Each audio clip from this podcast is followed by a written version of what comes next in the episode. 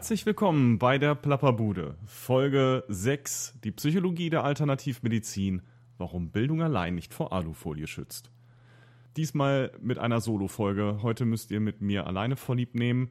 Die Gesprächspartnerin, die ich noch auf meiner Liste habe, mit der ich gerne weitere Folgen aufnehmen würde, sind momentan entweder in den Ferien, beziehungsweise haben einfach gerade nicht so viel Zeit, beziehungsweise wir haben die Folgen noch nicht vorbereitet.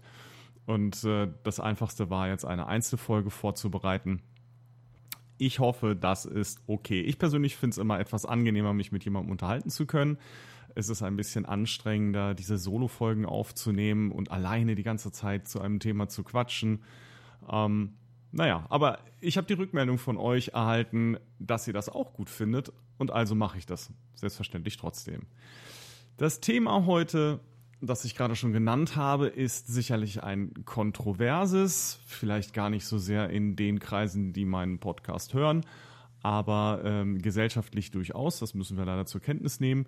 Es geht um sogenannte Alternativmedizin. Im Fokus steht dabei zunächst mal die Homöopathie. Ähm, damit sind aber natürlich auch alle möglichen anderen Verfahren mit sogenannten Heilversprechen gemeint oder angesprochen ähm, die es so gibt und die zum Teil eben nicht den gleichen gesellschaftlichen Status wie die Homöopathie genießen. In dieser Folge soll es nicht primär darum gehen, euch zu erklären, warum Homöopathie Blödsinn ist oder warum solche Verfahren nicht funktionieren. Das könnt ihr an anderer Stelle, die ich zum Teil auch verlinke in den Show Notes, sehr gut oder sehr viel besser nachhören oder nachsehen. Ähm, da sind Verweise auf ähm, Folgen von, ähm, auf dem YouTube-Kanal zum Beispiel von Maite Nguyen Kim ähm, über den Placebo-Effekt oder den Nocebo-Effekt. Theoretisch hätte ich eigentlich auch die Folge zur Homöopathie da verlinken können. Vielleicht mache ich das noch.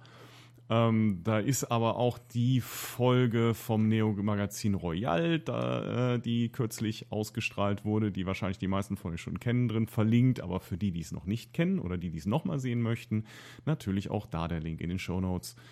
Zudem verlinkt der Wikipedia-Artikel zur Homöopathie, wo man auch äh, schon mal nachlesen kann, wie denn da auch der aktuelle Stand der Kritik aussieht.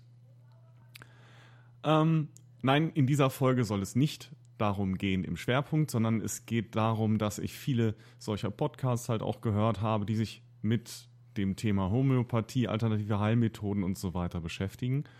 Und ähm, habe häufig erlebt, dass gerade die, die dem sehr fern sind, die vielleicht auch noch nie irgendwas ja, ernsthaft damit zu tun hatten in ihrem Leben, nie an sowas geglaubt haben, ganz oft aus einer wissenschaftlichen Position da ratlos dastehen, wenn dann die Frage gestellt wird, wie kann man denn sowas glauben?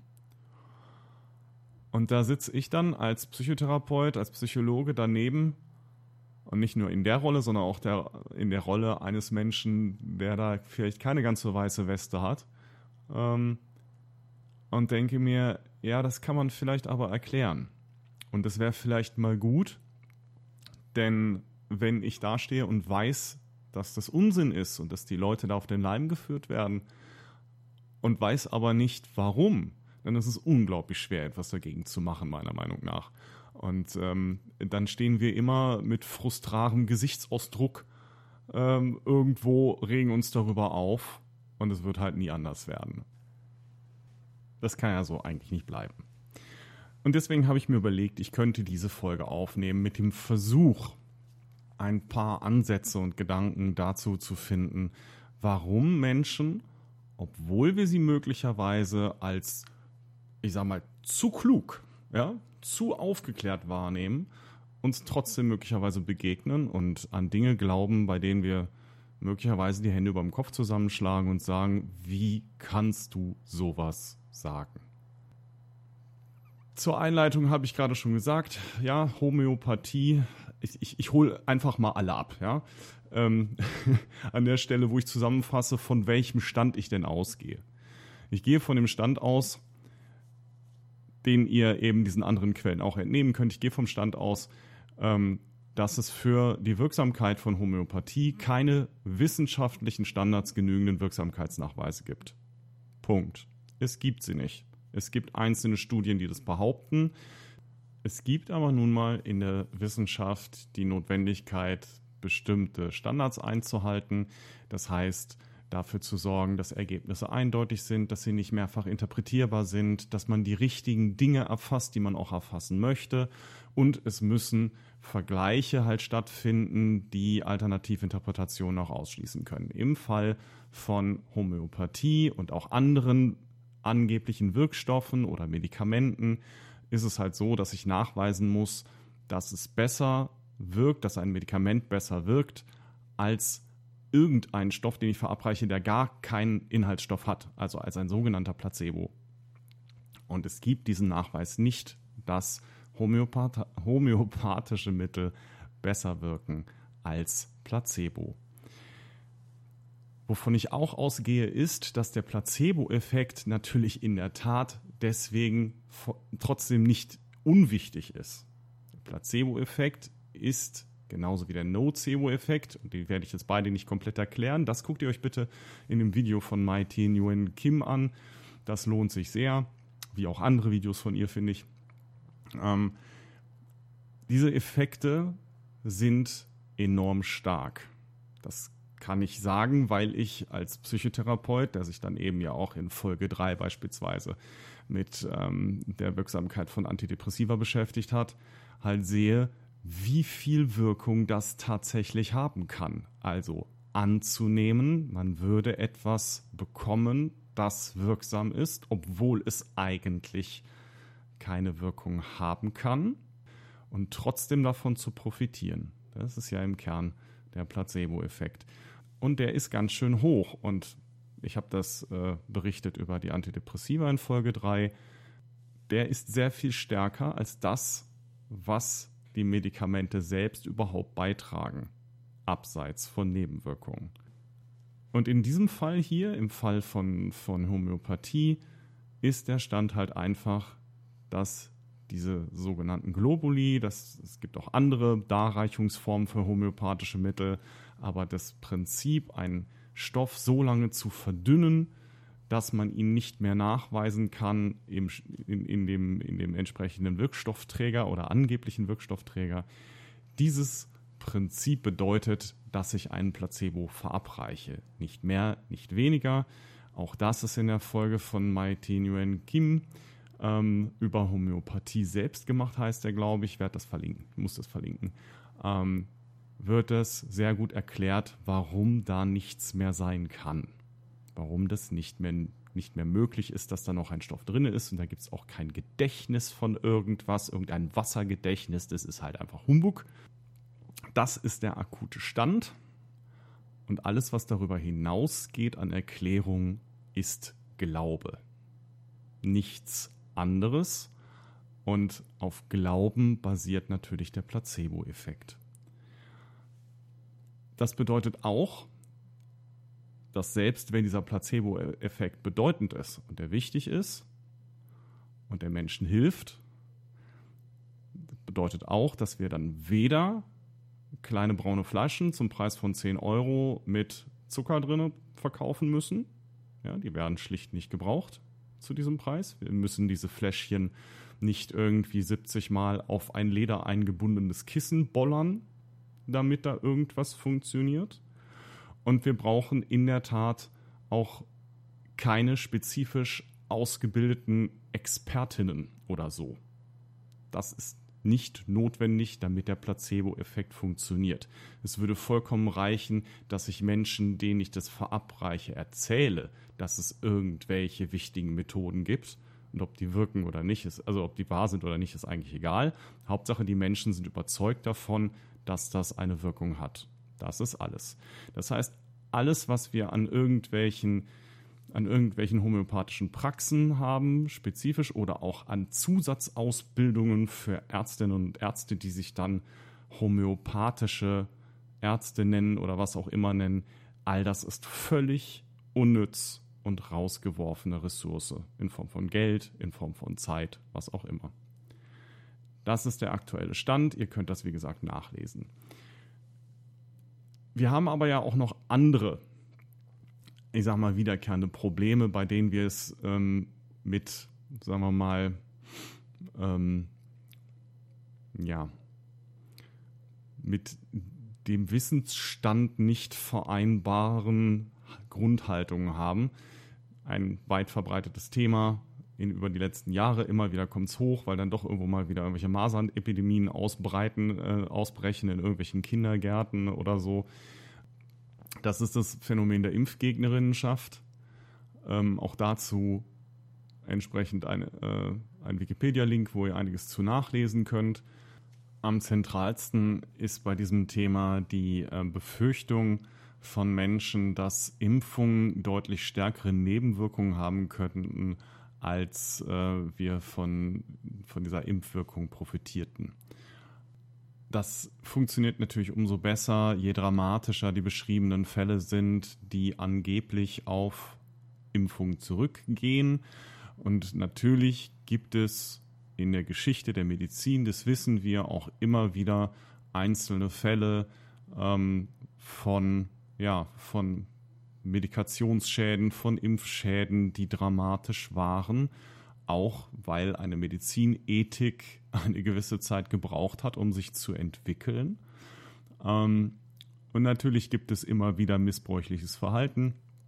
Und je, ja, je mehr dann diese Fälle auch gesehen werden, umso größer ist selbstverständlich auch die Befürchtung, dass sowas häufiger passieren könnte, umso größer die Bereitschaft anzunehmen, dass, ähm, ja, dass, dass solche Berichte über irgendwelche angeblich enormen Nebenwirkungen wahr seien. Im Fall von, ich meine, es ist der Masernimpfstoff gewesen, im Fall von Masernimpfstoff ähm, besonders bekannt geworden ist die Wakefield-Studie von 19 na, muss ich jetzt kurz gucken, 1998, wenn ich es richtig habe. Ich habe das verlinkt, auch wieder ein Wikipedia-Artikel. Es ist eine so nette Quelle, sie ist bequem.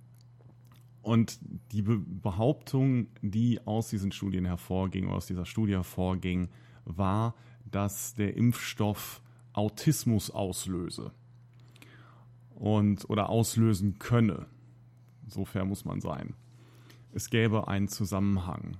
Um es vorwegzunehmen, dieses, diese Studie, das ist immer so in der Wissenschaft, eine Studie ist nicht ausreichend. Solche Studien müssen peer-reviewed werden. Das heißt, es muss möglich sein, diese Studien von anderen Forscherinnen und Forschern aus dem gleichen Gebiet nachvollziehen zu lassen. Das ist in allen Wissenschaftsbereichen so, die seriös arbeiten. So funktioniert das. Ne? Also es ist ja nicht mehr, mehr nur ein Vier-Augen-Prinzip, sondern es ist ein XY-Augen-Prinzip bei dem sozusagen durch das gegenseitige Überprüfen sichergestellt werden soll, dass niemand schummelt. Und was sich da eben rausgestellt hat bei dieser Studie ist, dass jemand geschummelt hat. Das könnt ihr ebenfalls nachlesen. Auch dazu gibt es verschiedene Quellen. Ähm, als Ausgangspunkt wird Wikipedia da hilfreich sein und es wird natürlich weitere Links dazu geben meine Befürchtung, dass ähm, Wikipedia mittlerweile überschwemmt ist von irgendwelchen Aluhüten, die dort die Einträge verändern, ist äh, nicht so eingetreten. Also ich fand, die Artikel waren immer noch meines Erachtens in recht hoher Qualität. Irgendwelche Menschen scheinen da als äh, Gatekeeper offensichtlich für zu sorgen, dass dort nicht einfach irgendwelche Horden von ja, von äh, Revisionisten sozusagen auftauchen oder sich durchsetzen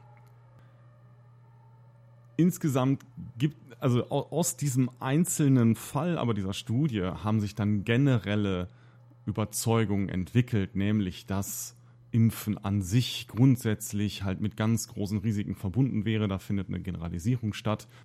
Zusammenfassend kann zu Impfungen heute gesagt werden.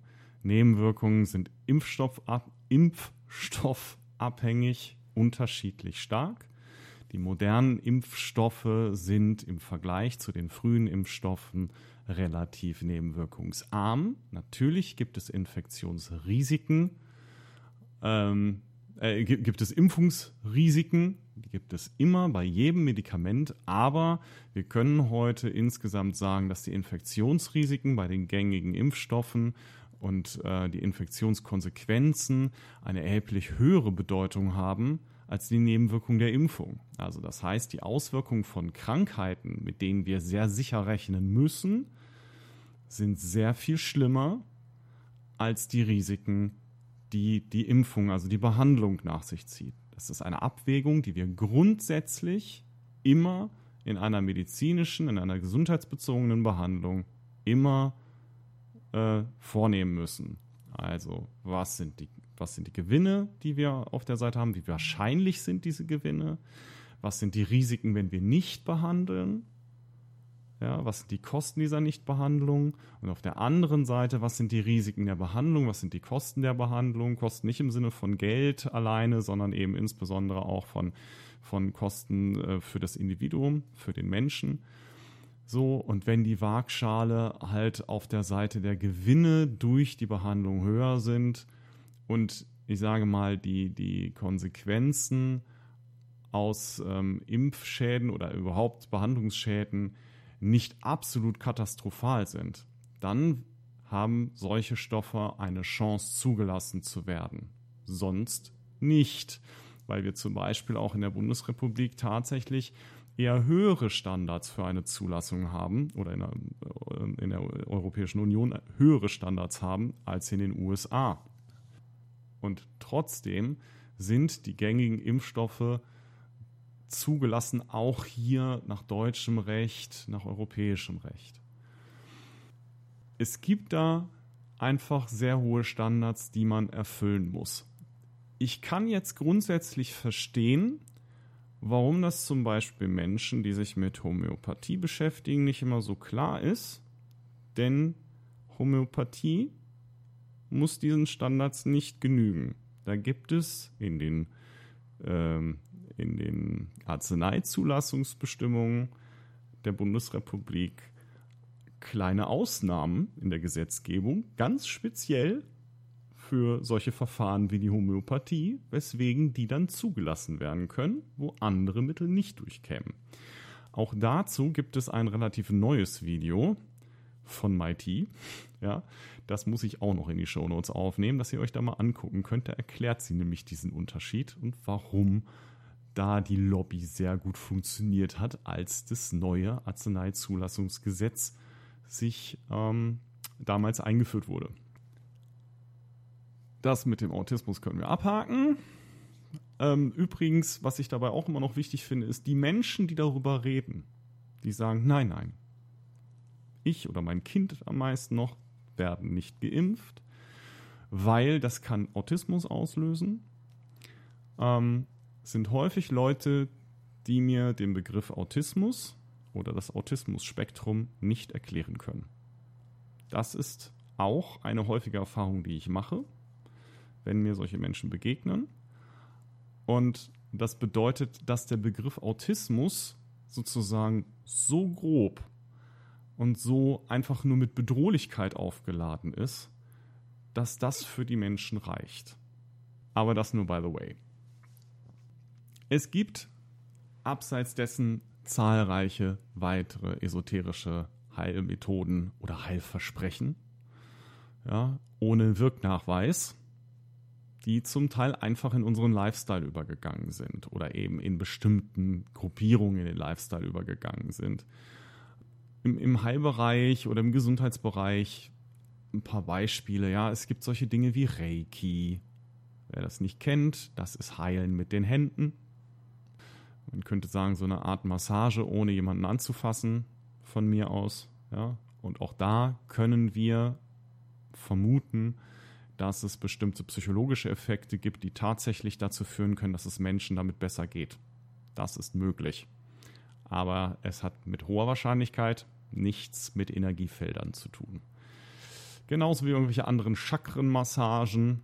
Auch diese Chakren haben wir nicht nachweisen können bis dato. Oder warum auch wir, ne? auch die Leute, die es anbieten, haben es nicht nachweisen können.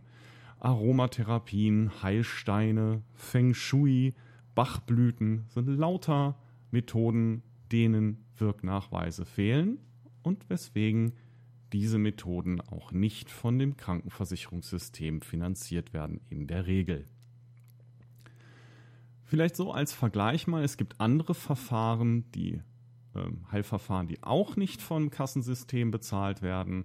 Da sind zum Beispiel so Verfahren wie die Osteopathie, die immer noch vergleichsweise jung ist, die zum Teil von Krankenkassen mitfinanziert wird, aber die eben nicht so standardmäßig finanziert wird, weil entsprechend ähm, auch da noch die vielen Nachweise für Wirksamkeit, die man braucht, die Modelle, die wissenschaftliche Erforschung noch nicht ausreichend sind, um zugelassen zu werden, obwohl es für Osteopathie beispielsweise universitäre Studiengänge gibt.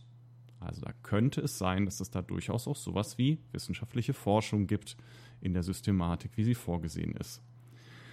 Ähm, einzelne, Methoden, einzelne Methoden der Krankengymnastik ja, oder der, der ähm, Physiotherapie sind, werden halt eben in den Kosten so nicht übernommen. Ja, wenn ich mir irgendwelche ähm, na, Klebebänder für mein Knie kaufe und mein Knie damit abklebe, um mir mehr Stabilität irgendwie zu geben, dann gibt es dafür eben noch keine systematischen Wirknachweise oder jedenfalls nicht in hinreichender Zahl und dementsprechend sagt unser Kassensystem, das können wir nicht übernehmen. Kann man nachvollziehen grundsätzlich. Ähm, es gibt professionelle Zahnreinigung, wo es Anzeichen dafür gibt, dass die spätere Zahnschäden durchaus vermindern können. Aber auch da reicht unserem System, das kann man auch kritisieren, aber reicht unserem System die Wirksamkeitsnachweise, die reichen ihm nicht aus. Dementsprechend muss ich die selber bezahlen. Paar- und Familientherapien ja, wenn es Krisen in Familien gibt, wenn es Krisen in Partnerschaften gibt, bei denen ich sagen könnte, naja, aus Präventionsgründen, um andere schwierigere Störungen in der Psycho, also äh, schwierigere psychopathologische Störungen vorzubeugen, ne, also daraus folgende Depression beispielsweise, das könnte man also begründen, warum es gut wäre, das auch anzubieten, aber werden halt, weil es sich dabei nicht um konkrete Heilmethoden handelt nach heutiger Sicht, ja, sondern das hat halt was mit dem Privatleben zu tun, das sollen die Leute dann selber bezahlen, da werden Kosten nicht übernommen. Wer Paar- und Familientherapie machen will, muss das aus eigener Kasse bezahlen. Das bezahlt keine Krankenkasse. Fußpflege, die ja möglicherweise auch massive Belastungen vorbeugen kann, ja, irgendwelche eingewachsenen Zehennägel vermeiden oder weiß der Teufel, Sehhilfen, von denen wir sehr genau wissen, dass sie hilfreich sind. Ja, Brillen helfen. Und äh, in der Regel wisst ihr, ihr kriegt es nicht mehr erstattet seit vielen Jahren. Ihr bekommt es einfach nicht mehr das Geld. Beißschienen, die dabei helfen, ähm, chronische Verkrampfungen zum Beispiel in eurer Nackenmuskulatur und Kopfschmerzen zu beseitigen. Aber es gibt nicht hinreichende systematische Wirknachweise dafür, also müsst ihr es selber bezahlen. Wobei sowieso im Bereich Zahnmedizin wir ja sowieso vieles selber bezahlen müssen. Hm, Schwangerschaftsabbrüche, ohne das vertiefen zu wollen, aber auch dafür bezahlen die Betroffenen selbst, außer in wenigen Ausnahmefällen, in denen, wie es dann immer so schön heißt, ähm, medizinische Notwendigkeit besteht, die Mediziner nachweisen müssen. Und auch da gibt es vergleichsweise enge Kriterien, die erfüllt sein müssen. Das gleiche gilt übrigens auch für Sterilisation. Das heißt, wenn ihr euch entscheiden möchtet, dass ähm, ähm, ja, ihr keine Kinder haben möchtet oder keine weiteren Kinder haben möchtet, müsst ihr es aus der eigenen Kasse zahlen, äh, aus der eigenen Tasche zahlen, obwohl das ja nun Maßnahmen sind, wo die Wirksamkeit der Eingriffe absolut nachgewiesen ist. Ja? So, also wenn ich eine Vasektomie machen lasse bei mir, die Samenleiter durchschneiden lasse, dann ist die Wirksamkeit absolut nachgewiesen. Es wird nicht bezahlt, weil es mein angebliches Privatvergnügen ist.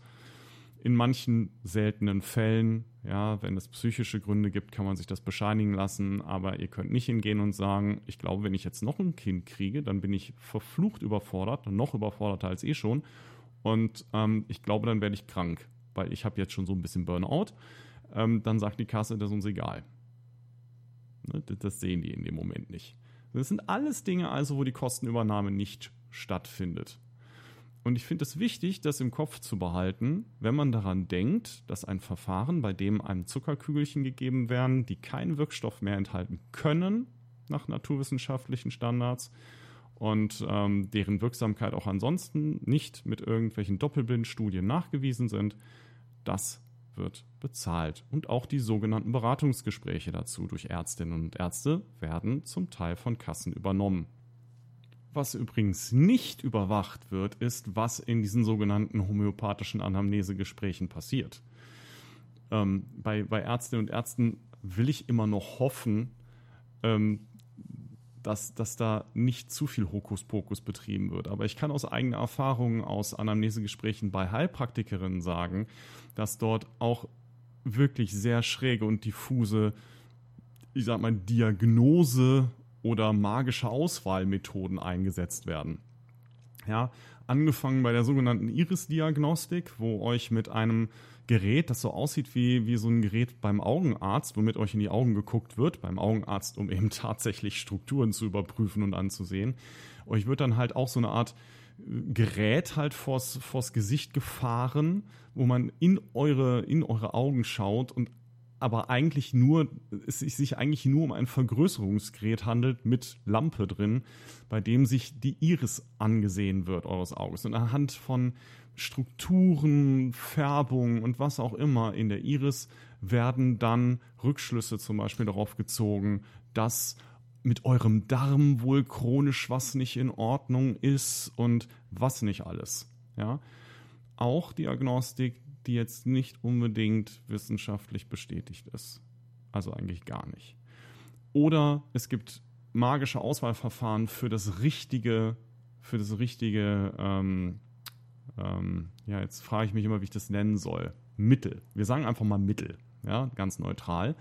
Ähm, das heißt, welche Globuli ihr bekommt, mit welchem Wirkstoff der schon nicht mehr drin ist, eigentlich. Ähm, da gibt es dann auch sowas wie, die stehen davor vor ihrem ganzen Koffer mit irgendwelchen, also mit allen ihren Mitteln drin, fahren mit der Hand darüber, haben vielleicht manchmal sogar die Augen dabei geschlossen und lassen sich da entsprechend sozusagen intuitiv leiten. Auch sowas findet dann in solchen Anamnesegesprächen statt. Damit kriegt man schon mal fünf Minuten rum. Das heißt, es wird bezahlt. Ja. Das ist halt meines Erachtens auf dem Niveau von Charlatanerie. Das ist dasselbe, wie wenn irgendwo ein Planwagen irgendwie im Wilden Westen rumfährt und euch irgendein Tonikum anbietet, das gegen alles hilft. Eingewachsene Fußnägel, Haarausfall, schwarze Zähne, Potenzverlust. Sei an verschiedene Simpsons-Folgen erinnert. Das ist also unredlich, findet aber statt. Zumindest bei Heilpraktikerinnen und Heilpraktikern, die sich als Homöopathin bezeichnen, für die meines Wissens in der Regel Krankenkassen nicht bezahlen. Ja, immer, immerhin das. Aber auch dafür greifen natürlich zahlreiche Menschen privat in die Tasche. Und ich kann darüber berichten, ähm, dass damals zumindest bestimmte Leistungen auch von Heilpraktikerinnen und Heilpraktikern von Privatversicherung, nein, nicht von der Privatversicherung, muss ich überlegen, von der, von der Beihilfe übernommen wurden. Ja, also nicht alles, was man gemacht hat, aber man muss ja nun in der Stunde auch nicht nur mit dem Patienten reden. Man kann ja dann auch andere Dinge da tun. Wie gesagt, das überprüft ja auch niemand. Ja, so viel jedenfalls zu esoterischen Heilversprechen und was so bezahlt wird und was nicht. Kommen wir nun zum eigentlichen Thema dieser Folge, nämlich woran liegt das denn, dass Menschen sich von sowas anziehen lassen? Was haben solche, solche Verfahren denn vielleicht erstmal gemeinsam? Was sind so typische Kennzeichen? Typische Kennzeichen sind, dass die Theorien, die da vertreten werden, in der Regel eine sehr breite und undifferenzierte Gültigkeit haben. So, bei ähm, bei Homöopathie ist es paradoxerweise manchmal genau umgekehrt. Da ist tatsächlich die Differenziertheit ähm, so hoch, dass sie dadurch unüberprüfbar werden. Das heißt, äh, ihr müsst unterscheiden, theoretisch irgendwie, ob euer Schnupfen gelb, grün oder was auch immer ist, ob es Stockschnupfen ist, ob es fließender Schnupfen ist, ob ihr in der Nacht von irgendwas geträumt habt. Zu dem Thema nochmal verwiesen auf das äh, aktuelle Video von MIT. Ähm, da erklärt sie nochmal so, wie auch sowas entsteht. Also wie, wie eigentlich diese, diese, diese Symptomsammlung bei den einzelnen Mitteln entstanden sind. Ähm, aber grundsätzlich ist es so, dass solche, dass, dass, dass solche Theorien deswegen attraktiv sind, weil man, es ist so, Einheitsgröße passt allen und wirkt bei allem. Also es ist unglaublich breit, Es ist wenig differenziert ähm, und dadurch für alles Mögliche einsetzbar. Also so eine Art ähm, Multitool. Das macht sehr attraktiv. Ne? Wer mag kein Schweizer Taschenmesser? Ähm, das Problem ist, dass solche, solche Theorien dann eben dadurch auch, weil man nicht einzelne Bestandteile und Theore Theoreme da drin schlecht prüfen kann, ähm, kann man auch nicht die gesamte Theorie wirklich prüfen. Das heißt, es lässt sich schwer bestätigen, was, durchaus auch Homöopathinnen und Homöopathen für sich in Anspruch nehmen und deswegen eben auch Ausnahmen für sich verlangt haben sie gesagt haben, naja, das, was wir sonst für, für Arzneimittel da irgendwie leisten müssen, das können wir ja gar nicht. Das geht ja gar nicht. Dafür sind wir viel zu individuell. Das Problem ist, dass, dass wenn wir solche, solche nicht überprüfbaren Theoriegerüste haben, lassen die sich auch nicht mehr falsifizieren. Also das heißt, wir können weder bestätigen, noch können wir nachweisen, dass es das nicht gibt, weil es einfach nicht operationalisierbar ist. Es, man, man kann keine Experimente sich dafür ausdenken, wie man es testen kann. Ja, also wir können sozusagen nur mit den vorliegenden, ähm, mit dem vorliegenden Wissen zeigen, ähm, es ist A, nicht plausibel, dass das so funktioniert, wie er sagt. B, es gibt bis dato keinerlei Hinweise, dass es ist, wie er sagt. Darum verlangen wir ja Nachweise, dass es wirkt. Weil es oftmals eben nicht möglich ist, nachzuweisen, dass etwas nicht wirkt. Außer, dass man eben solche Vergleichsstudien machen kann zwischen ähm, zwischen ähm, Behandlungsgruppen gegenüber nicht behandelten Gruppen oder mit Placebo behandelten Gruppen. Und da finden wir eben in der Regel bei solchen Verfahren nicht unbedingt motivierende Ereignisse, Ergebnisse. Das, was wir also häufig haben bei solchen Theorien, sind transzendente Annahmen, sind äh, magisches Denken, religiöse Setzungen, ja, irgendwelche Grundannahmen, die wir nicht prüfen können. Also so wie wir zum Beispiel nicht überprüfen können, naturwissenschaftlich, experimentell, wie auch immer, ob es einen Gott gibt. So, es ist einfach nicht möglich, weil wir nichts haben, woran wir etwas ausprobieren könnten. Und es, diese, diese Theorien enthalten dann halt auch immer irgendwelche, also gerade bei diesen Heilmethoden auch irgendwelche, irgendwelche Konstrukte, die wir einfach nicht wirklich messen können und die man sich halt einfach ausgedacht hat.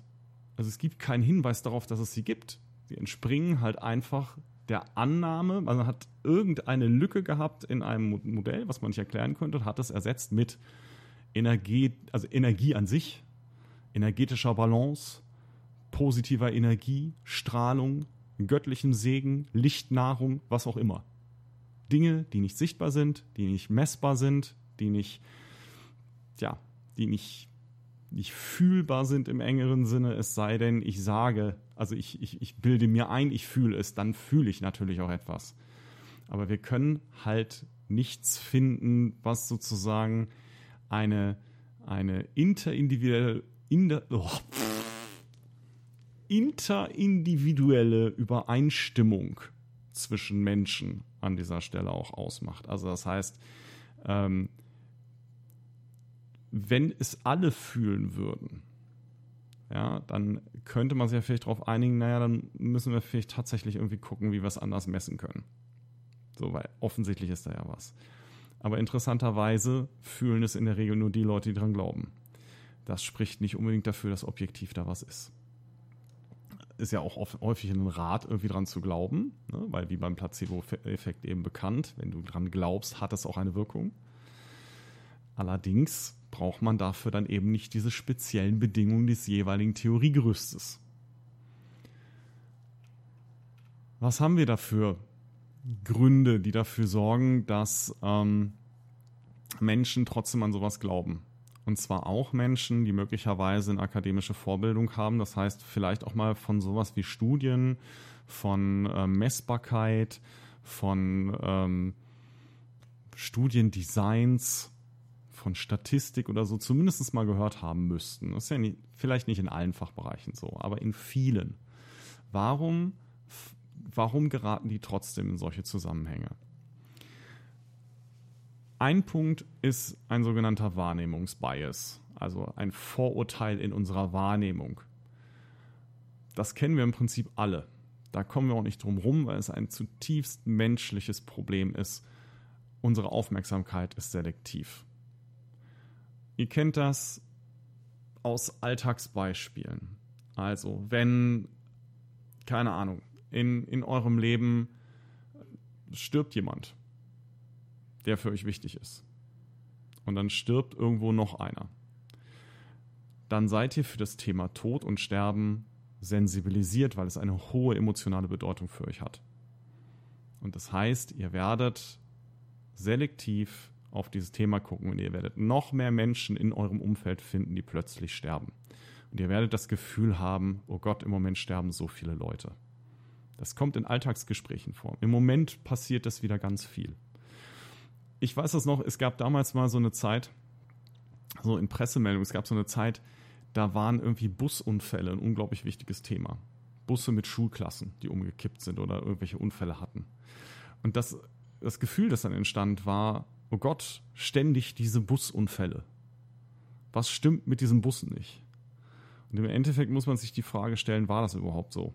Gab es eine Häufung daran? Oder ist es einfach nur, dass Öffentlichkeit eben auch diesen Wahrnehmungsbias hat, weil wir alle Menschen sind und Öffentlichkeit nur aus Menschen besteht?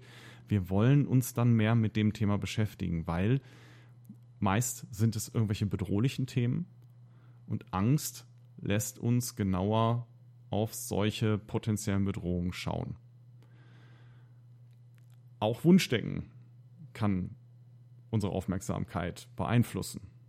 Ja, wenn äh, wir gerade irgendwie hoffen, also ich jetzt nicht so, aber ne, wenn, wenn der Teil von uns, der Kinder empfangen kann, ähm, hofft, schwanger zu sein und sich ganz viel mit dem Thema Schwangerschaft und Kinderkriegen beschäftigt, dann seht ihr mit hoher Wahrscheinlichkeit an allen Ecken und Kanten schwangere Frauen, die rumlaufen und äh, die sind überall plötzlich. Das kommt nun mal vor. Es kann auch mal objektive Gründe dafür geben. Keine Ahnung, vielleicht sind Schwangere im Sommer häufiger draußen. Ich, das weiß ich nicht. Ja, keine Ahnung. Wahrscheinlich ist das nicht so, aber angenommen, es wäre so. Dann könnte es ja auch objektiv sein, dass es, ähm, was weiß ich, vom März auf April hin, weil das Wetter schöner wird, eine objektive Zunahme gibt. Aber die werden wir dann auch sehr viel sensibler in diesem Jahr wahrnehmen, wenn das gerade ein Thema für uns ist. Ja. Ähm, und so ist es dann halt auch, wenn wir so ein Thema nehmen wie Angst vor, vor der Pharmaindustrie, die mag zum Teil begründet sein, ja, aber auch die Angst sozusagen, dass man sich, dass man irgendwelche Behandlungsschäden gibt oder sowas äh, bekommt von irgendwelchen, von irgendwelchen Maßnahmen. Ähm, da ist die Wahrscheinlichkeit, wenn das gerade ein Thema für mich geworden ist, weil irgendwie meine Schwiegermutter ähm, hat irgendeine schlimme Nebenwirkung von einem Medikament bekommen dann ist es wahrscheinlich, dass ich mich mehr mit diesem Thema beschäftige, dass ich da genauer hinsehe, wenn das irgendwo im Nachrichtenstrom irgendwo mal zwischendurch aufpoppt. Vor drei Wochen hätte ich diese Meldung zwar gesehen, aber sie wäre nicht wichtig gewesen. Andere Meldungen wären wichtiger gewesen und das heißt, ich hätte sie einfach schlicht vergessen. Ich hätte sie nicht beachtet, ich hätte den Artikel wahrscheinlich nicht gelesen, sondern nur die Überschrift mal eben kurz überflogen und das wäre es gewesen. Jetzt wo das in meinem eigenen Leben passiert ist und eine emotionale Relevanz für mich bekommen hat, ändert sich das. Und ich gucke bei jedem Artikel hin und sehe ihn. Das passiert wahrscheinlich auch in meinem Leben regelmäßig bei anderen Themen, nicht nur bei, bei Gesundheitsthemen, sondern vielleicht auch bei politischen Themen. Das muss ich auch zur Kenntnis nehmen, dass es sein kann, dass ich bestimmte Themen mal überschätze. Das heißt, wir entdecken unserer Erwartung entsprechend Dinge in der Welt oder interpretieren Dinge entsprechend unseren Erwartungen. Das heißt, Reize, die möglicherweise eigentlich neutral sind oder keinen besonderen Trend ausdrücken, interpretieren wir aber so oder nehmen diese Reize als Hinweis sozusagen für die Richtigkeit unserer Theorie. Wenn, wenn ich Leute kenne, die eben beispielsweise zur Homöopathin gehen und sich behandeln lassen und denen geht es dann auch besser dann schließe ich daraus, dass Homöopathie offensichtlich wirksam ist. Das Problem ist, ich sehe nicht die Menschen, die nicht begeistert mir davon erzählen, da musst du mal zu der und der hingehen. Die hilft dir. Also wenn, wenn dir es gibt, es, das hat mir total geholfen. Ich bin damit meine chronische Mandelentzündung losgeworden. Das ist ja schön. Die Frage ist, lag das halt wirklich daran? Ja, ich weiß nicht, was ich sonst verändert habe. Ich weiß nicht, ob es andere Faktoren gibt. Und ich weiß natürlich auch nicht, ob in äh, drei Monaten, wenn die sechs Sommermonate äh, um sind, wenn es wieder kälter und nasser wird, irgendwie vielleicht doch wieder eine Mandelentzündung kriege. Ja, da sind wir auch gerne voreilig. Wenn wir jetzt das Leiden verloren haben, gucken wir ja nicht acht Monate nach vorne oder vielleicht mal drei Jahre nach hinten, wie der Verlauf üblicherweise gewesen ist, sondern wir sind zufrieden, dass wir jetzt keine Mandelentzündung mehr haben. Diese Vorurteile haben wir als Menschen. Und dagegen können wir erstmal nichts machen. Das hat etwas damit zu tun, wie wir uns wahrscheinlich auch evolutionsbiologisch einfach entwickelt haben. Dass wir sensibel auf Bedrohungsreize reagieren, hat wahrscheinlich die Überlebenschancen des Individuums oder auch unserer Art, wenn man so will, einfach gesteigert. Ähm, und deswegen haben wir das jetzt alle. Das ist in unserem heutigen modernen Leben nicht immer hilfreich. Jeder Mensch, der mal eine Panikstörung hatte, kann das nachvollziehen. Also der weiß, dass er eine hatte und sie erfolgreich bekämpft hat, weiß, wie unsinnig nervig dieser Mechanismus sein kann, dass man auf eigentlich ungefährliche Reize mit Panik reagiert und daran glaubt, dass man in Gefahr ist, obwohl keine Gefahr besteht. Darüber hinaus haben solche Annahmen, solche, solche Theorien, ähm, wie eben zum Beispiel die Homöopathie, aber auch andere Funktionalität für Menschen. Grundsätzlich ist es wichtig, dass wir verstehen, dass menschliches Verhalten im Grunde immer individuell logisch ist. Auch wenn ich selbst sage, was für ein Unsinn. Auch wenn wir uns hinstellen und sagen, wie blöd muss man sein, das zu glauben dann sagen wir das aus unserem vielleicht privilegierten Stand, aus unserem Elfenbeinturm oder eben dadurch, dass wir jetzt nur auf ein Thema gucken und unsere Schwächen vielleicht alle erfolgreich ausblenden und vergessen, dass wir nicht in allem perfekt sind. Auch nicht perfektes Verhalten, auch Problemverhalten ist immer in irgendeiner Weise logisch. Ja, es sind Fehlannahmen drin. Natürlich. Aber so erlebt die Person, die diese Annahmen hat, das halt nicht. Die erlebt nicht, dass sie einen Fehler macht. Die hat das, die hat das noch nicht verstanden an der Stelle. Und insofern verhält sie sich vernünftig. Innerhalb ihres Bezugsrahmens.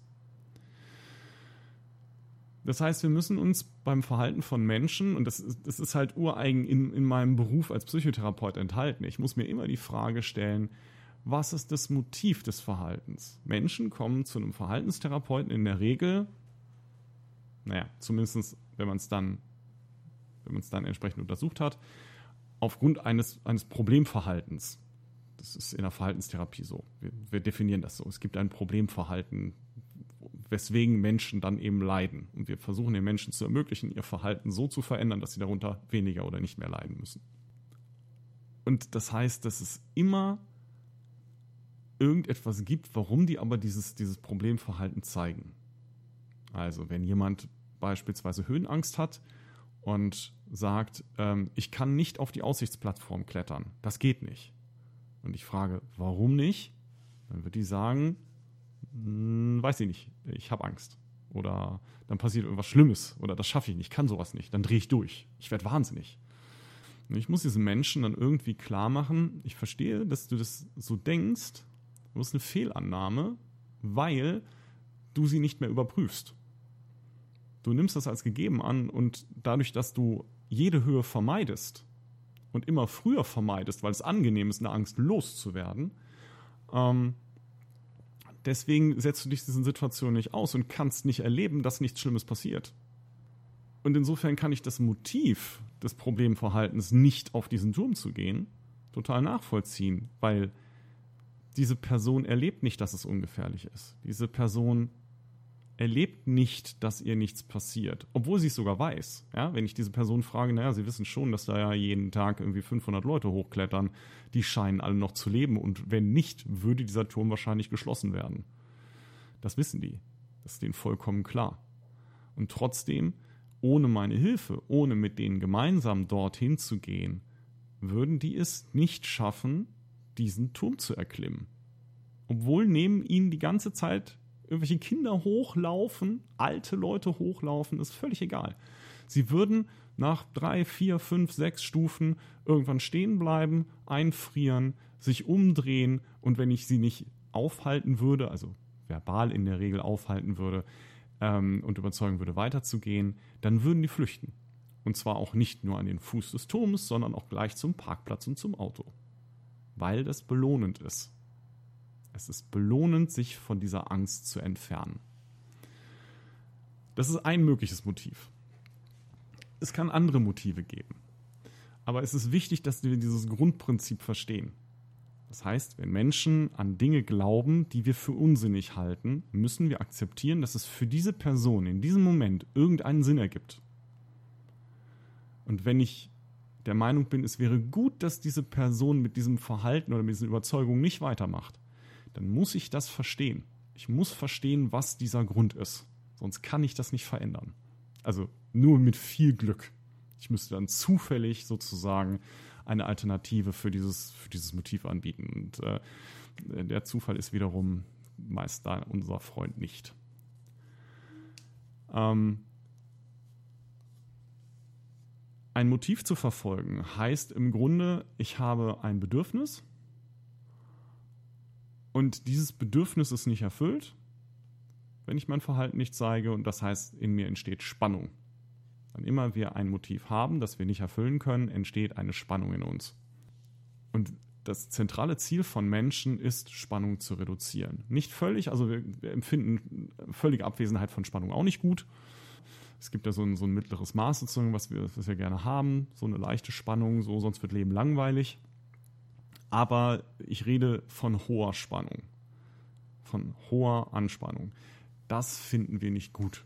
Das möchten wir gerne beseitigen. Wir möchten gerne eine Art emotionales Gleichgewicht haben. Was uns zur Dissonanztheorie bringt, die genau auf, diesem, auf dieser Grundannahme beruht, nämlich dass Menschen Spannung beseitigen möchten. Homöostase. Wieder dieses Homöo-Wort, aber diesmal wissenschaftlich. Ähm, sie möchten ein Gleichgewicht haben. Ihr findet in den Show Notes ähm, einen Link zur ähm, Theorie der kognitiven Dissonanz, könnt ihr euch angucken. Ich äh, gestehe, ich habe mir nicht komplett durchgelesen, aber ich gehe davon aus, dass er auf dem üblichen wissenschaftlichen Stand ist. Die Kernaussage, die ich noch aus meinem Studium kenne, ist, ähm, wenn ich zwei Annahmen habe, zwei Annahmen, zwei Wahrnehmungen, zwei Informationen, die sich widersprechen, dann entsteht in mir Dissonanz. Innere Spannung also.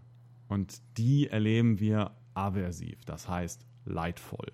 Das ist unangenehm. Wie gesagt, Spannung will stets abgebaut werden. Und wenn ich also zwei Ziele oder Motive habe, die unvereinbar sind miteinander, dann fange ich im Kopf an, die Informationen, die ich habe, die Interpretation, die es in mir gibt, anzupassen. Ja, also zwei Dinge sind nicht vereinbar, wenn ich sie so lasse, wie sie sind. Ich kann die Spannung aber nicht aushalten, dass die nebeneinander bestehen. Und dann fange ich an, eins so zu verändern, dass es dann doch zum anderen passt. Das kann auch sein, dass ich Positionen aufgebe. Das kann aus unserer Sicht die negative Konsequenz haben, dass Leute sich dadurch zum Beispiel auch zu abergläubischem Verhalten hinreißen lassen oder Überzeugungen hinreißen lassen. Das kann auf der anderen Seite aber natürlich auch positiv sein. Das heißt, wenn Menschen zum Beispiel auf Widersprüche gestoßen werden, dass sie dann auch die Möglichkeit haben, ähm, sich entsprechend ähm, daran anzupassen. Also die Überzeugung, die sie haben bis dato, anzupassen an die neue Information. Unser Ziel ist, Spannung abzubauen das tun wir, indem wir die Dissonanz verringern. Das Verringern geht dadurch, dass ich meine Überzeugungen oder die Annahmen, die ich im Kopf habe, entsprechend anpasse. Das kann in Richtung Verzerrung gehen, so dass ich ähm, Dinge, die eigentlich sind, anders wahrnehme. Und es kann aber natürlich auch in, eine, in die Richtung von Korrektur führen, also dass ich tatsächlich ähm, meine bisherigen Überzeugungen auch der Realität anpasse. Geht also in beide Richtungen. Auf jeden Fall kann man mit der Dissonanztheorie vielleicht auch erklären, ähm, warum es zum Beispiel in weltoffenen alternativen Stadtteilen, die sich zumindest so sehen, auch Initiativen gegen Geflüchtetenunterkünfte geben kann. Ja, also Leute, die sich als unglaublich weltoffen und liberal erleben, dann trotzdem rassistische Initiativen betreiben, die natürlich nicht als rassistisch wahrnehmen, denn die passen hier ja nun einfach nicht her. Das ist ja auch nicht gut für die. Ne? Das ist eine Form von Verzerrung, die man vornimmt, um die Dissonanz abzubauen. Und auf der anderen Seite, warum eben beispielsweise auch sich christlich definierende Menschen oder sich christlich nennende Menschen es trotzdem schaffen, Menschen bei ihrer Flucht auf dem Mittelmeer ertrinken zu lassen. Das funktioniert über dieses Prinzip des Abbaus der kognitiven Dissonanz. Ja, wir passen dann bestimmte Annahmen an, wir rationalisieren, wir verzerren. Das, das funktioniert sehr gut wenn wir also vielleicht ein etwas einfacheres Beispiel, um es nochmal zu illustrieren, das nicht, nicht ganz so politisch ist, wäre vielleicht, stellt euch vor, ähm, ihr habt ein, äh, eine, eine Mitschülerin oder einen Mitschüler oder Kollegin oder Kollegen, ähm, die ihr nicht leiden könnt. So, ihr findet die total doof.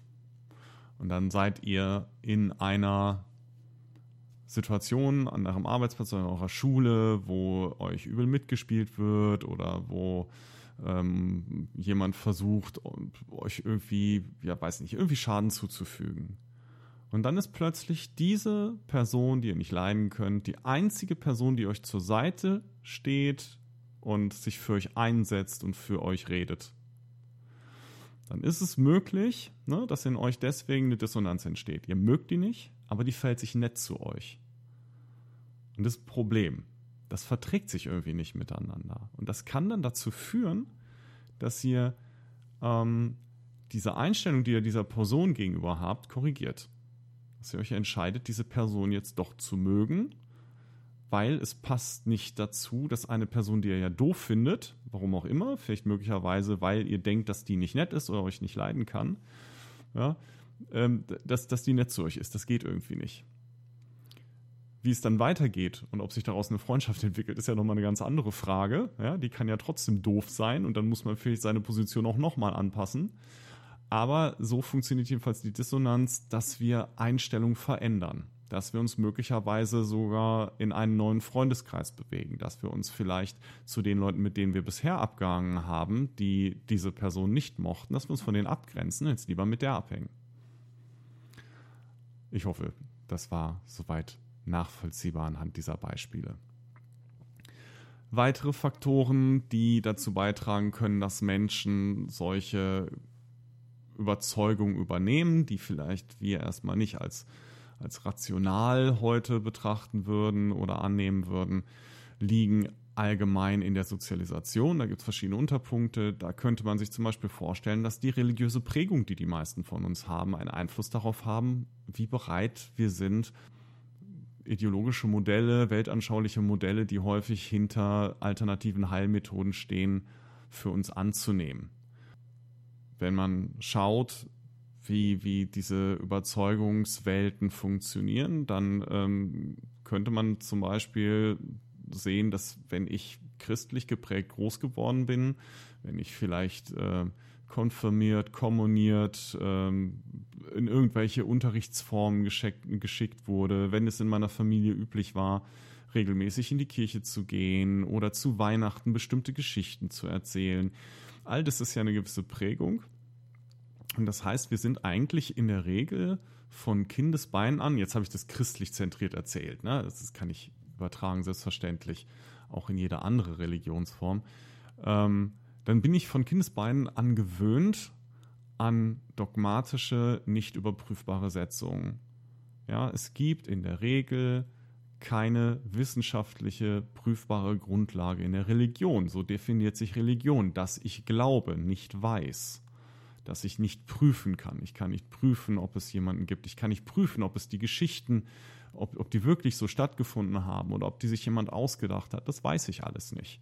Und ich lerne, diese Dinge einfach zu übernehmen. Ja, wir gewöhnen uns an eine gesellschaftlich, an eine gesellschaftliche Traditionsübernahme sozusagen. Wir glauben diese Dinge, weil unsere Eltern sie glauben. Wir glauben sie, weil ganz viele Menschen sie glauben.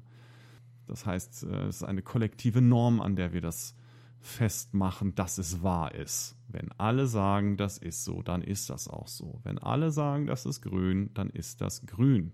Das ist die definitorische Macht der Gemeinschaft, der Gesellschaft. Und daran sind wir gewöhnt von Anfang an.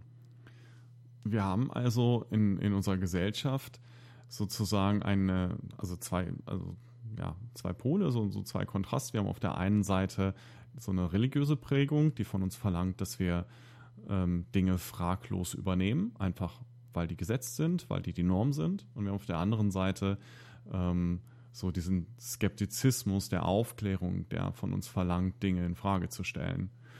Und ich denke, ein, ein großer Teil ähm, des Bürgertums pendelt eigentlich immer noch zwischen seiner ähm, religiösen Vergangenheit einerseits und der Aufklärung auf der anderen Seite.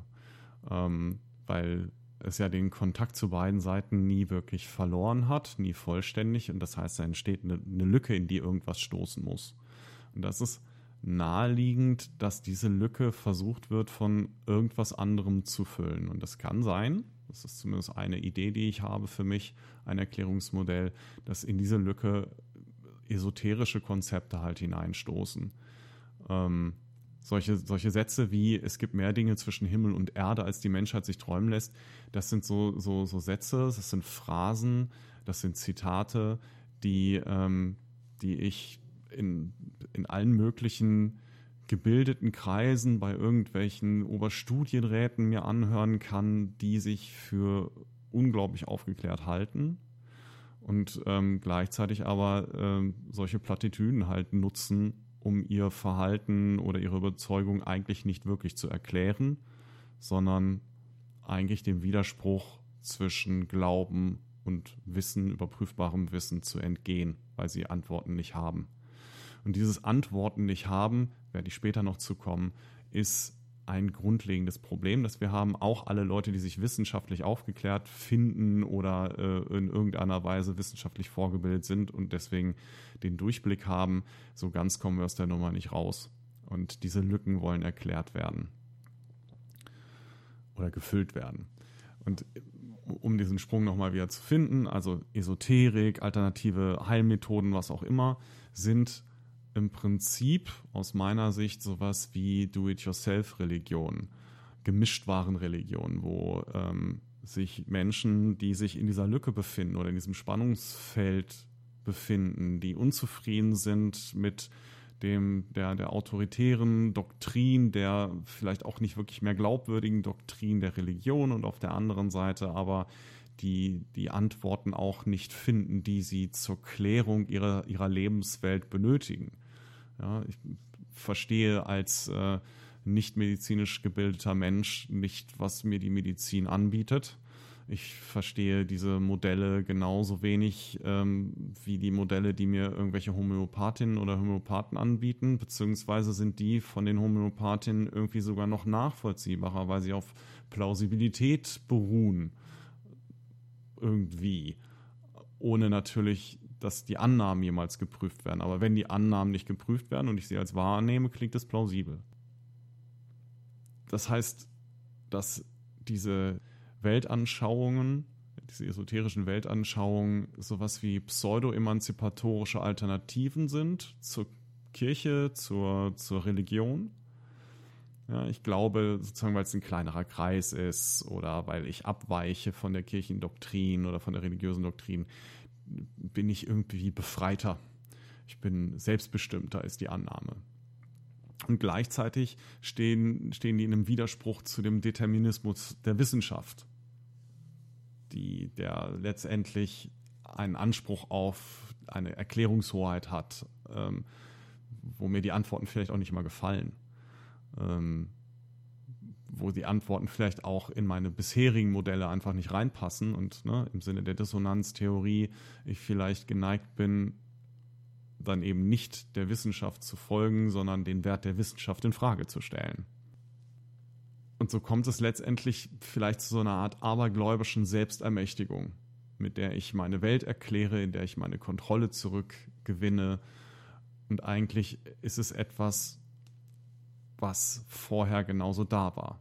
Ja, wo ist der Unterschied zwischen einem Glauben in den klassischen bekannten großen Religionen und diesen esoterischen Überzeugungen?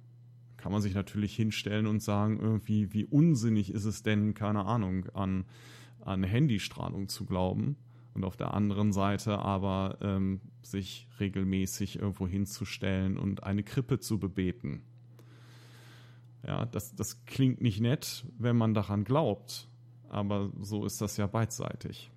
Ja, wenn ich überzeugt bin davon, dass überall Energien sind und diese Energien uns beeinflussen, auch wenn ich sie nicht sehen kann, dann ist das meine Wahrheit, dann ist das meine Realität. Und wenn ich glaube, dass da irgendwo ein weißbärtiger Mann oder auch eine Frau im Himmel sitzt, die mir immer zuhört, wenn ich mit ihr spreche und die auf mich hört und die gütig ist und die wissend ist und weise und ich mit der rede, so dann ist das offensichtlich kein Problem. Das ist halt so die Sache. Also es gibt da sicherlich Parallelen und das ist halt einfach so, wenn ich groß geworden bin schon mit einer religiösen Prägung, das bin ich ja selbst, wenn ich äh, ungetauft, in Anführungsstrichen atheistisch groß geworden bin, ich bin immer von dieser christlichen Umgebung in Deutschland umgeben gewesen.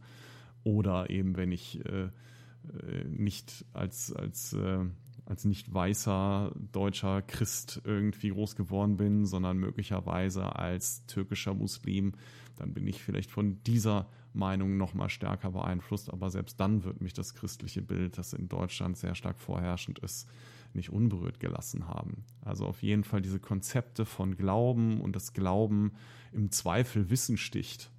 Das ist mit Sicherheit eine Idee, die in uns von Kindesbeinen zumindest eingepflanzt wird und ohne einen bewussten Widerstand dagegen wird das auch immer einen gewissen Einfluss auf uns haben. Was sind noch Sozialisationseinflüsse? Romantisierung habe ich für mich noch aufgeschrieben.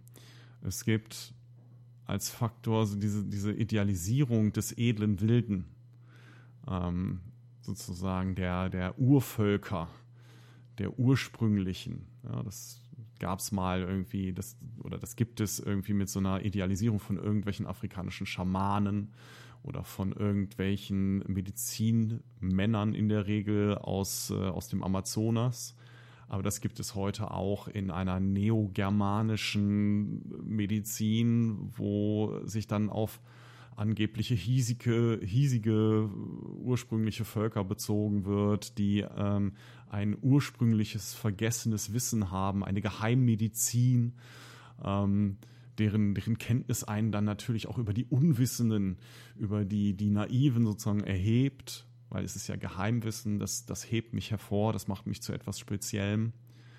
Und ich glaube, ähm, dass alleine durch so, so bestimmte Jugendliteratur, so die, die Bücher von Karl May oder die Geschichte von Tarzan, ähm, allerlei Geschichten, Verfilmungen, ähm, in, in denen halt irgendwelche äh, Urvölker vorkommen, irgendwelche heilenden ähm, Kräfte von äh, spirituellen Heilern, äh, Weisen und so weiter beschrieben werden. Ich glaube, diese, diese Prägung können wir nicht wegdiskutieren. Die ist einfach da. Also selbst wenn alle wissen, dass das irgendwie natürlich Fantasiegeschichten sind, aber insbesondere dann, wenn ich jünger bin, wenn ich Kind bin, wenn ich Jugendlicher bin, ähm, ist dieses, diese Realitätsüberzeugung noch lange nicht so ausgeprägt. Ja, da ist, ähm, als Kind ist es im Zweifel genauso wie der Weihnachtsmann erstmal meine Realität. Ähm, und da ja auch das, was ich da manchmal sehe, dann äh, zumindest in so einer bestimmten Erscheinungsform auch immer noch ähnlich ist mit dem, was ich selber in meinem Leben erlebe. Also ich kenne ja Ärztinnen und Ärzte auch die versuchen zu heilen, auch die versuchen bestimmte Mixturen zu finden, auch die versuchen ähm, bestimmte, naja, Rituale zu machen, also auf jeden Fall Verhaltensweisen zu machen, die mir meine, meine Leiden beseitigen sollen. Ähm, ich kenne wiederum aus der Religion bestimmte Rituale mit, äh, ne, in der christlichen Kirche zum Beispiel irgendwie Weihrauch oder so, ähm, die denen ja sozusagen irgendwas Erlösendes im Zweifel oder der Wein und die Hostien, denen was Erlösendes sozusagen beigesprochen wird. Und das verknüpft sich halt in, in einem, insbesondere in einem heranwachsenden Kopf, aber auch sicherlich später. Und deswegen halten wir es einfach für möglich, dass es sowas Heilendes gibt. Es kommt uns bekannt vor. Und woher sollen wir wissen, dass diese kleinen Tiegelchen irgendwie von diesen Medizinmenschen dort, äh, in die er irgendwelche Blätter gepanscht hat und aufgegossen hat mit irgendeinem Saft und weiß der Teufel. Und wenn man sich das dann irgendwie um die Zähne schmiert, irgendwie, dass das nicht irgendwie hilft. Weiß man nicht, klar. Ja, oder irgendein Tanz, der dann die, die Dämonen aus mir befreien soll. Ne? Ja, weiß ich nicht. Ne? Verstehe ich das, was hier irgendwie irgendwelche Psychiater oder Psychotherapeuten machen oder so, verstehe ich das besser? Als Kind mit Sicherheit nicht. Als äh, Erwachsene ohne eine spezielle Fortbildung oder Vorbildung an dieser Stelle sicherlich auch nicht. So, dass das da dann eben, eben so, ein, so ein Archetyp im Prinzip des, des weisen Heilers, von dem ich nichts verstehe, ja, der der ein geheimes Wissen hat, sehr tief sicherlich in, in uns irgendwie auch gespeichert wird. Selbst wenn wir später skeptisch, skeptischer werden oder realistischer werden oder was auch immer, aber dieses Bild, das gibt es irgendwie und vielleicht auch die Hoffnung, die damit verbunden ist. Gerade wenn es mal um schwerere Schäden oder Erkrankungen gibt, wo es nicht einfach so eine wissenschaftlich überprüfbare Behandlungsmethode gibt. Was auch sicherlich dazu beiträgt, dass so eine, ähm, ja, so eine, so eine Idealisierung dann von Alternativmethoden äh, stattfindet, ist dieses Gefühl, dass wir uns als, als Weltgesellschaft sozusagen von der Natur entfernt, dass wir ähm, den Kontakt zur Natur verloren hätten. Das ist angesichts der ähm, weitreichenden Zerstörung der Welt durch die Industrialisierung, durch unser Verhalten, durch unser Reiseverhalten ähm, ist das ja durchaus nachzuvollziehen. Also die Schäden sozusagen, die wir an unserer Lebensumwelt anrichten, sind überall zu sehen. Sie sind auch wissenschaftlich nachweisbar und werden auch berichtet. Das heißt, wenn ich das weiß, entstehen bei mir als Mensch gegebenenfalls auch Schuldgefühle, ja, aus der sich ja eine ganze Ökologiebewegung seit Jahrzehnten speist, die versucht, das aufzuhalten oder die versucht, äh, das auch wieder gut zu machen. Und sich dann von der herrschenden Doktrin, von den äh, Herrscher, herrschenden Ansätzen irgendwie zu distanzieren und etwas anders machen zu wollen, es besser zu machen, den Kontakt zu der Natur wieder besser zu finden, das lädt natürlich auch dazu ein, über Alternativen nachzudenken, auch in solchen Konzepten. Und das, man fühlt sich halt besonders alternativ, wenn man eben nicht zum Onkel Doktor geht, der einem dieses Chemiezeug reindrückt, ja, wie es denn gerne formuliert ist, sondern dann gehe ich lieber irgendwo hin, wo jemand mir eine andere Paste, die ich nicht kenne, irgendwie reindrückt. Äh, und seien es irgendwelche Kügelchen. Und solange man mir sagt, die sind ungefährlich, ist das gut für mich. Solange das der Natur nicht schadet, ist das prima. Ja, man könnte ja auch argumentieren, wir haben so viel Rückstände von Psychopharmaka, von Antibiotika im, im, in unserem Grundwasser. Es entstehen resistente, multiresistente Keime, weil wir ganz lange zu viel Antibiotika in, in, in den Umlauf gebracht haben, also in, in, in den natürlichen Kreislauf gebracht haben, weil wir Tiere damit versorgen. Da kann man ja schon mal kritisch werden und sagen, ja, ist das denn gut? Und wenn dann Leute kommen und bieten die Alternative an und sagen, ja, unsere Medikamente machen da nichts, mag das für jemanden mit einem sehr intensiven ökologischen Schuldbewusstsein ähm, möglicherweise schon eine völlig hinreichende Motivation zu sein, das gut zu finden. Immer wieder an die Dissonanztheorie denken. Ja? Wir haben widersprüchliche Interessen, Bedürfnisse, Kenntnisse und die wollen irgendwie miteinander in einen Ausgleich gebracht werden. Und im Zweifel entscheide ich mich auch einfach dafür, dass vielleicht mh, hm, das Wissenschaftliche in der Medizin, das Wirksamkeitsüberzeugung für mich nicht so wichtig sind wie der Schutz meiner Umwelt. Ich sage nicht, dass es richtig ist, ich sage nicht, dass es toll ist, aber ich kann es nachvollziehen, warum Menschen sich dann sozusagen zu dieser Verzerrung entscheiden. Zumindest gibt es meiner Erfahrung nach ja durchaus eine, eine häufige ideologische Nähe zwischen Alternativsein in einer solchen Ökologiebewegung sein beispielsweise, aber auch ja ähm, und auf der anderen Seite auch Offenheit für solche Alternativmedizin. Also in den Ökokreisen, die ich in meinem Leben so kennengelernt habe, war die Akzeptanz für ich gehe zum Heilpraktiker oder zur Heilpraktikerin doch mit am höchsten. Sicherheitssignale. Wir erlernen in unserer Sozialisation gewisse Sicherheitssignale, die zum Beispiel bei der Arbeit oder bei den, bei den Auftritten von Homöopathinnen oder ähm, Heilpraktikerinnen auch genutzt werden, um uns ähm, Sicherheit zu suggerieren. Sicherheitssignal ist immer, wenn mir etwas sozusagen das Gefühl gibt oder ein Zeichen gibt, du bist sicher. Ne, hier ist es gut. Und es gibt diese kollektiven Vertrauenskriterien ähm, aus der Medizin. Jemand, der einen weißen Kittel trägt, dem wird traditionell vertraut. Ob das heute immer noch so ist, das sei mal dahingestellt. Ich glaube, das ändert sich an manchen Stellen. Aber früher ist es so gewesen, dass Menschen, die einen weißen Kittel anhatten, sehr schnell mit Ärztinnen und Ärzten gleichgesetzt werden. Und wir haben gelernt, von Kindesbeinen an diesen Menschen weitgehend zu vertrauen. Wenn der Onkel Doktor sagt, du nimmst es, dann nimmst du das, weil er hat gesagt, die Schmerzen gehen weg.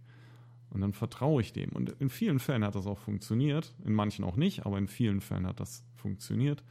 Und ähm, es ist natürlich sehr einfach, genau diesen Bonus, diesen Vertrauensbonus, den sich dadurch die Medizin bei Menschen erworben hat, einfach zu mopsen. In dem, und das, ich, ich kenne das von einem, von einem Heilpraktiker äh, in dem in dem Dörfchen, in dem ich meine Praxis habe, äh, damals dann mal, weil ich gehört hatte, dass der sich auch als Psychotherapeut ausgibt, ähm, damals mal seine Webseite aufgesucht und natürlich ist sofort zentral als erstes auf der Seite ein Foto von ihm, wo er an seinem Schreibtisch sitzt. Hinten sind alle möglichen Tiegelchen im Schrank und alle wichtigen Bücher, die er so hat.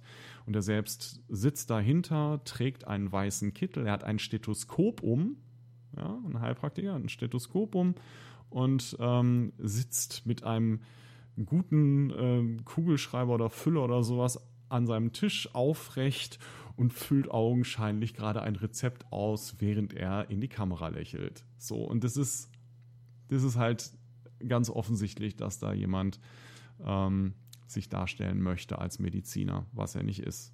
Aber er ist sehr bemüht, äh, sich diesen Status immer wieder zu geben, auch an anderen Stellen. Ähm, auch das Konzept der Tablettengabe. Oder ja, von, von sowas wie Tabletten oder, oder eben Kügelchen in dem Fall, ist bei Globuli halt auch übernommen. Also die Menschen sind bereits daran gewöhnt, ich habe eine Beschwerde, ich habe ein Problem. Und ich bin von Kindesbeinen an gewöhnt, ich, ich nehme irgendeinen Saft oder ich kriege irgendwelche Tabletten in den Hals gedrückt und dann werde ich davon gesund. Es ist nicht, nicht mal unbedingt, dass ich erlebe, dass ich davon gesund werde, tue ich ja oftmals gar nicht, aber das ist das, was mir stetig vermittelt wird, was mir Menschen sagen, was mir Menschen zeigen, was mir vor allen Dingen Menschen, denen ich vertraut habe, gezeigt haben, was oftmals meine Eltern sind, was oftmals eben ähm, andere Erwachsene sind oder Freunde, die mir das sagen. Ja, also alle Welt zeigt mir, oder die Werbung auch im Zweifel zeigt mir, du hast Kopfschmerzen hier, nimm Aspirin. Das, das äh, ist sehr geprägt in unserer, also in, in unserer Weltwahrnehmung. Und das ist auch etwas, ähm, was dieses, diese, diese, diesen Placebo-Effekt halt auch natürlich sehr begünstigt. Ja? Also ich, wie fantastisch ist es, wenn ich jemandem einfach nur irgendeine bestimmte Form einwerfen muss, die keinerlei wirksames Mittel enthält. Ja? Also die Form einer Tablette, die Form eines Kügelchens. So, ich nehme es oral zu mir und ich bin der Überzeugung, dass mir das gut tun wird.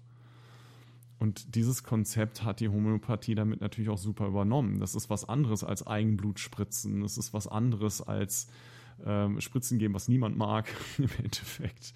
Ähm, das ist, ist was anderes als äh, keine Ahnung, irgendwie kalte, nasse Umschläge irgendwo zu haben oder so, sondern es ist ein bequemes Konzept, es geht super schnell. Ähm, und wenn es dann auch lecker schmeckt, und da hat man sich ja geschickterweise dann auch den Zucker ausgesucht, dann ist das doch prima. Das ist, äh, wenn wir vom Kind ausdenken oder von dem Kindlichen im Erwachsenen, dann ist das natürlich eigentlich perfekt gewählt. Elitarismus und Spezialisierung sind auch Faktoren, die eine Rolle dabei spielen, wie erfolgreich solche Weltanschauungen ähm, in unserer Welt verfangen. Wir haben das Problem, dass es zwischen ähm, Wissen und Unwissen in unserer Welt eine starke Polarisierung gibt. Damit meine ich nicht, ähm, dass es immer mehr Menschen gibt, die nichts wissen und ein paar Menschen, die wissen alles. Das meine ich nicht mit der Polarisierung, sondern ähm, der enorme wissenschaftliche Fortschritt, insbesondere sicherlich auch des 20. Jahrhunderts, hat Wissen immer elitärer werden lassen.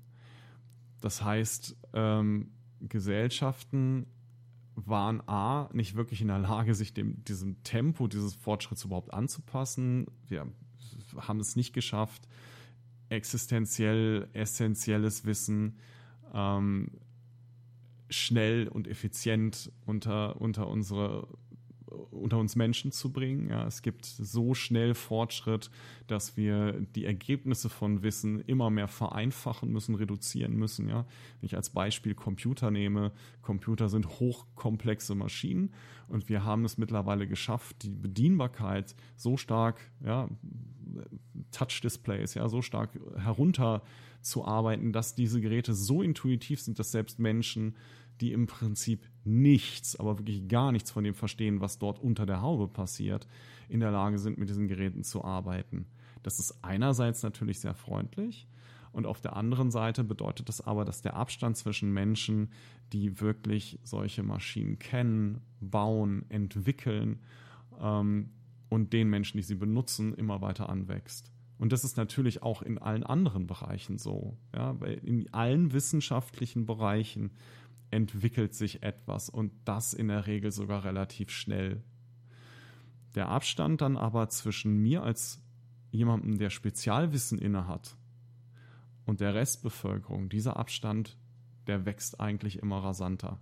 Und selbst in meiner Wissenschaft entstehen immer mehr dieser Lücken. Das heißt, ich spezialisiere mich in meiner Wissenschaft auf einen Bereich, in dem ich dann möglicherweise zur Expertin, zum Experten werde, aber kriege dafür dann auch große Teile meiner Gesamtwissenschaft überhaupt nicht mehr mit oder nur noch sehr oberflächlich. Das heißt, auch den Kontakt zu meinen Kolleginnen und Kollegen, den kann ich sehr, sehr weiträumig verlieren durch diese Spezialisierung.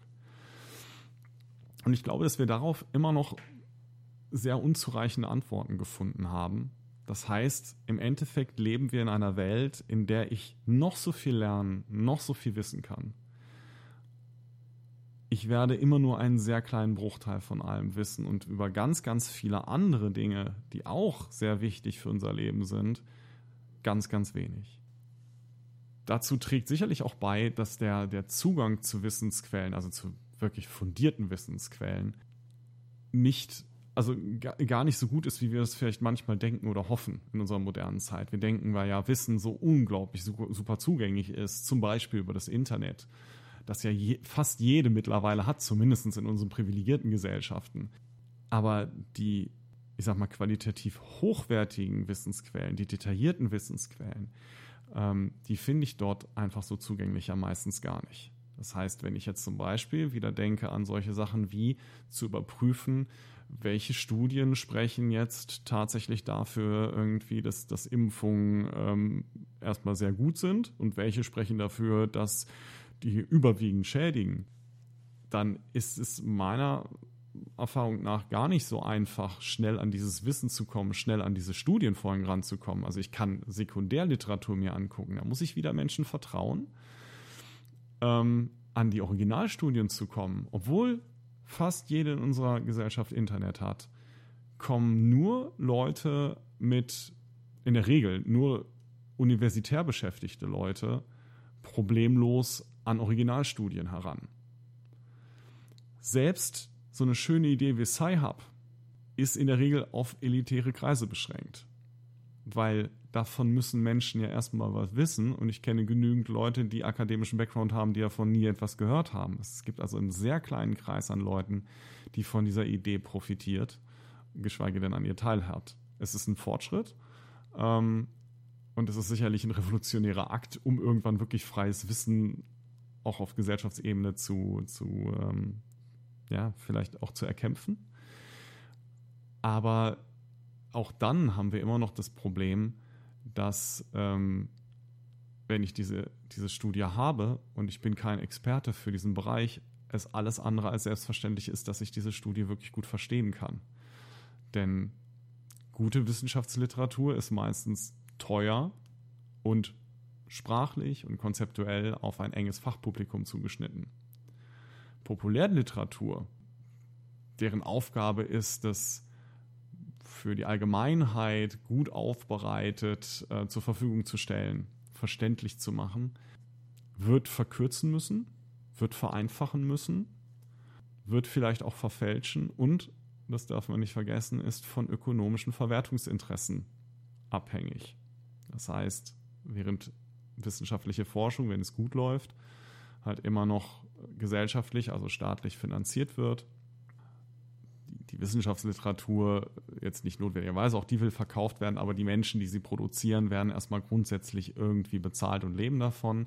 Leute, die ähm, populärwissenschaftliche Literatur schreiben, hauptberuflich, müssen davon leben. Und das heißt, möglicherweise stellen sie die Erkenntnisse nicht primär so dar, wie sie sind, sondern auch in der Zusammenarbeit mit Verlagen, die auch Verwertungsinteressen haben, stellen es so dar, dass es interessant klingt. Und das heißt, es kann, oftmals ist das besonders interessant, was einfach schlicht nicht wahr ist. Oder dass man ein bisschen aufbauscht oder aufpeppt oder was auch immer, was zu zahlreichen Missverständnissen und Fehleinschätzungen führen kann. Und selbst wenn wir nun plötzlich alle Zugang zu allen Studien haben sollten, also nicht nur Studierende, nicht nur akademisch Angestellte, sondern alle Menschen, Free Access, haben wir weiterhin das Problem, dass es nicht reicht, einen Internetzugang zu haben, um sich mit diesen Inhalten zu beschäftigen. Denn wir haben immer noch in unserer Gesellschaft Produktions- und Dienstleistungsverhältnisse, die die Komplexität von Wissensaufnahme, Verarbeitung, Integration ähm, eigentlich nicht erlaubt. Du brauchst dafür Zeit, du brauchst dafür ähm, auch einfach schlicht Energie, weil es ein hohes Maß an Konzentration voraussetzt, sich wirklich in solche Themen auch einzuarbeiten, es selbst dann auch noch zu nutzen und einzusetzen oder selbst daran teilzuhaben, davon ganz zu schweigen, dass diese Zeit steht uns in unseren Arbeitsverhältnissen in dieser Gesellschaft nicht zur Verfügung. Und selbst die, denen es aufgrund fehlender Beschäftigungsverhältnisse theoretisch nicht an Zeit mangeln würde, und die tatsächlich vielleicht trotzdem auch Zugang zum Internet hätten, ähm, sind dann in überwiegender Zahl mangelhaft ausgebildet, um das hinzukriegen. Also denen fehlt es an Basiskompetenzen oder Basiswissen, nicht allen, aber eben einem Teil davon. Ähm, und leiden zudem auch noch unter einem sehr niedrigen Selbsteffektivitätsgefühl aufgrund des fehlenden Empowerments. Also ich, wenn, wenn ich abgehängt werde von einer Gesellschaft, weil mir wird gezeigt, du wirst nicht gebraucht. Wir brauchen deine Fähigkeiten nicht. Oder wir wollen sie nicht, weil, keine Ahnung, bist uns zu teuer oder hast bestimmte Eigenschaften, die wir nicht haben wollen. Dann ähm, ist die Wahrscheinlichkeit, dass ich der Überzeugung bin, dass ich überhaupt zu irgendwas tauge und dass ich dann auch den Sinn darin sehe, mich mit irgendwas Komplexen zu beschäftigen, eher gering. Auf jeden Fall niedriger als bei jemandem, der regelmäßig sich als wirksam und erfolgreich wahrnehmen kann. Das tun wir aber oftmals nicht, wenn wir in der Situation sind, über viele Jahre arbeitslos zu sein oder äh, in einer Umgebung zu leben, ähm, die von großen Teilen der Gesellschaft abgelehnt wird oder abgewertet wird. Und ich habe es schon vorher an einigen Stellen angedeutet oder angesprochen. Selbst unter den sogenannten Gebildeten selbst unter Akademikerinnen und Akademikern haben wir in der Regel ein begrenztes Spezialwissen.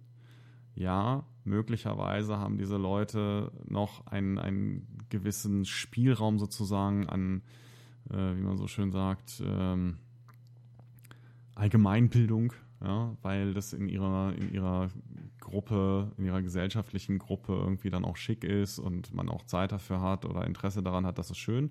Aber bei der Menge des Wissens werden wir immer begrenzt bleiben ähm, und sind dann darüber hinaus immer auf vereinfachtes Autoritätswissen angewiesen. Wir müssen also immer anderen vertrauen, darauf werde ich gleich eingehen, ähm, das Vertrauen eine große Rolle spielt, anderen vertrauen bei der Bewertung von Themen, von denen wir in der Regel weniger Ahnung haben.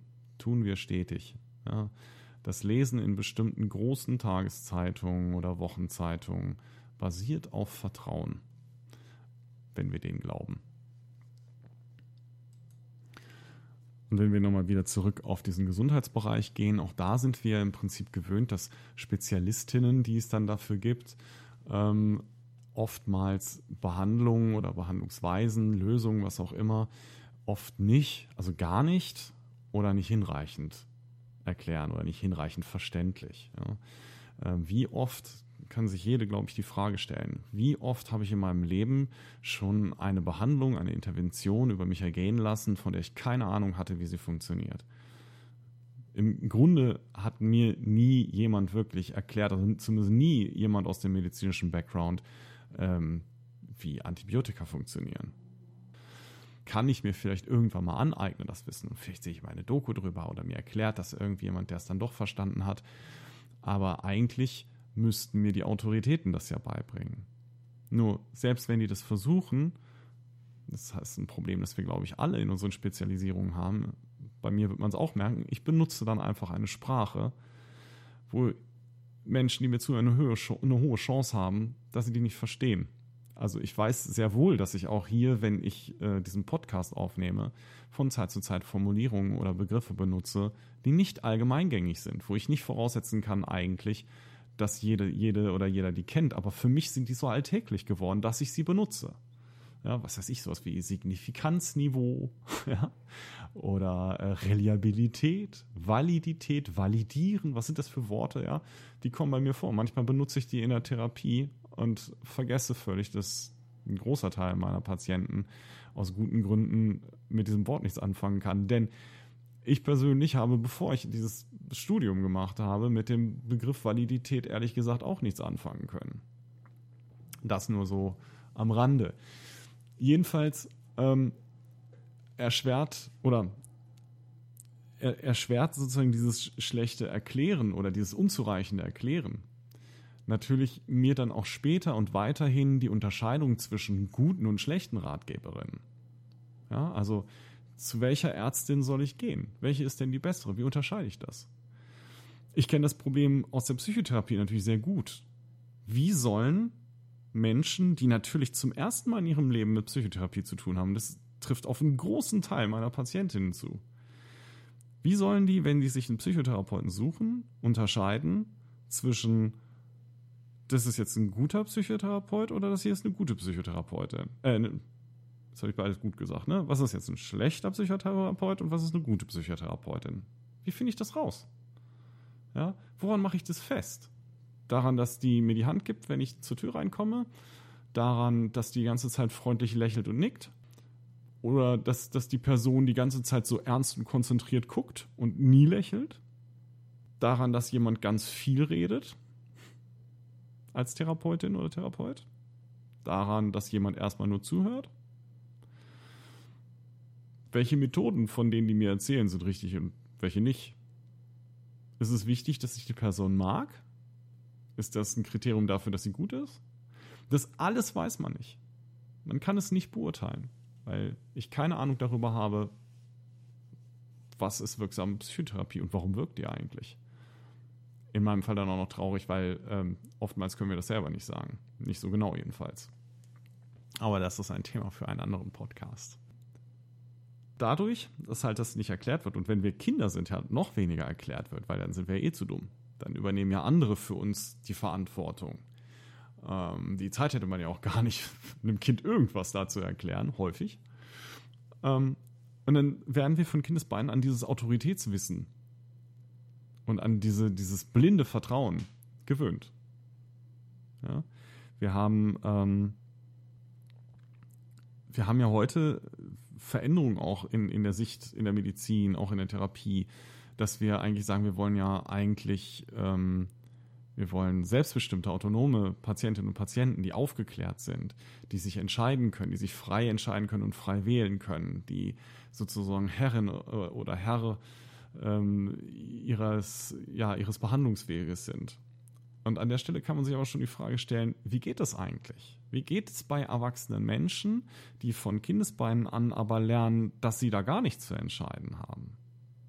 Ja, wann wann fange ich da an zu lernen, dass, dass ich das steuern darf oder steuern muss? Wir sind also sehr daran gewöhnt, Menschen zu vertrauen. Und tatsächlich ist, glaube ich, Medizin mit einer der ersten Bereiche, wo wir diese Erfahrung machen. Andere Bereiche sind vielleicht am Anfang noch gar nicht so relevant, aber ich glaube, da ist es sehr so. Und bei, bei Lehrerinnen und Lehrern ist es sicherlich auch nochmal ähnlich. Ne? Die Entscheidung irgendwie, welche Lehrerin, welcher Lehrer erzählt mir Blödsinn, weil sowas soll auch vorkommen.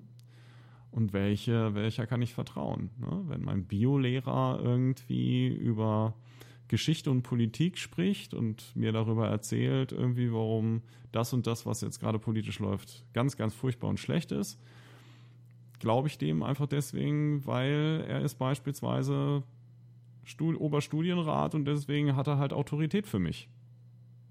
So, dann glaube ich dem das, weil der weiß über Bio so gut Bescheid. Kann ja sein. Und die Frage ist halt, woran macht man das halt fest, wem man da glaubt. Aber wie gesagt, dazu gleich nochmal mehr.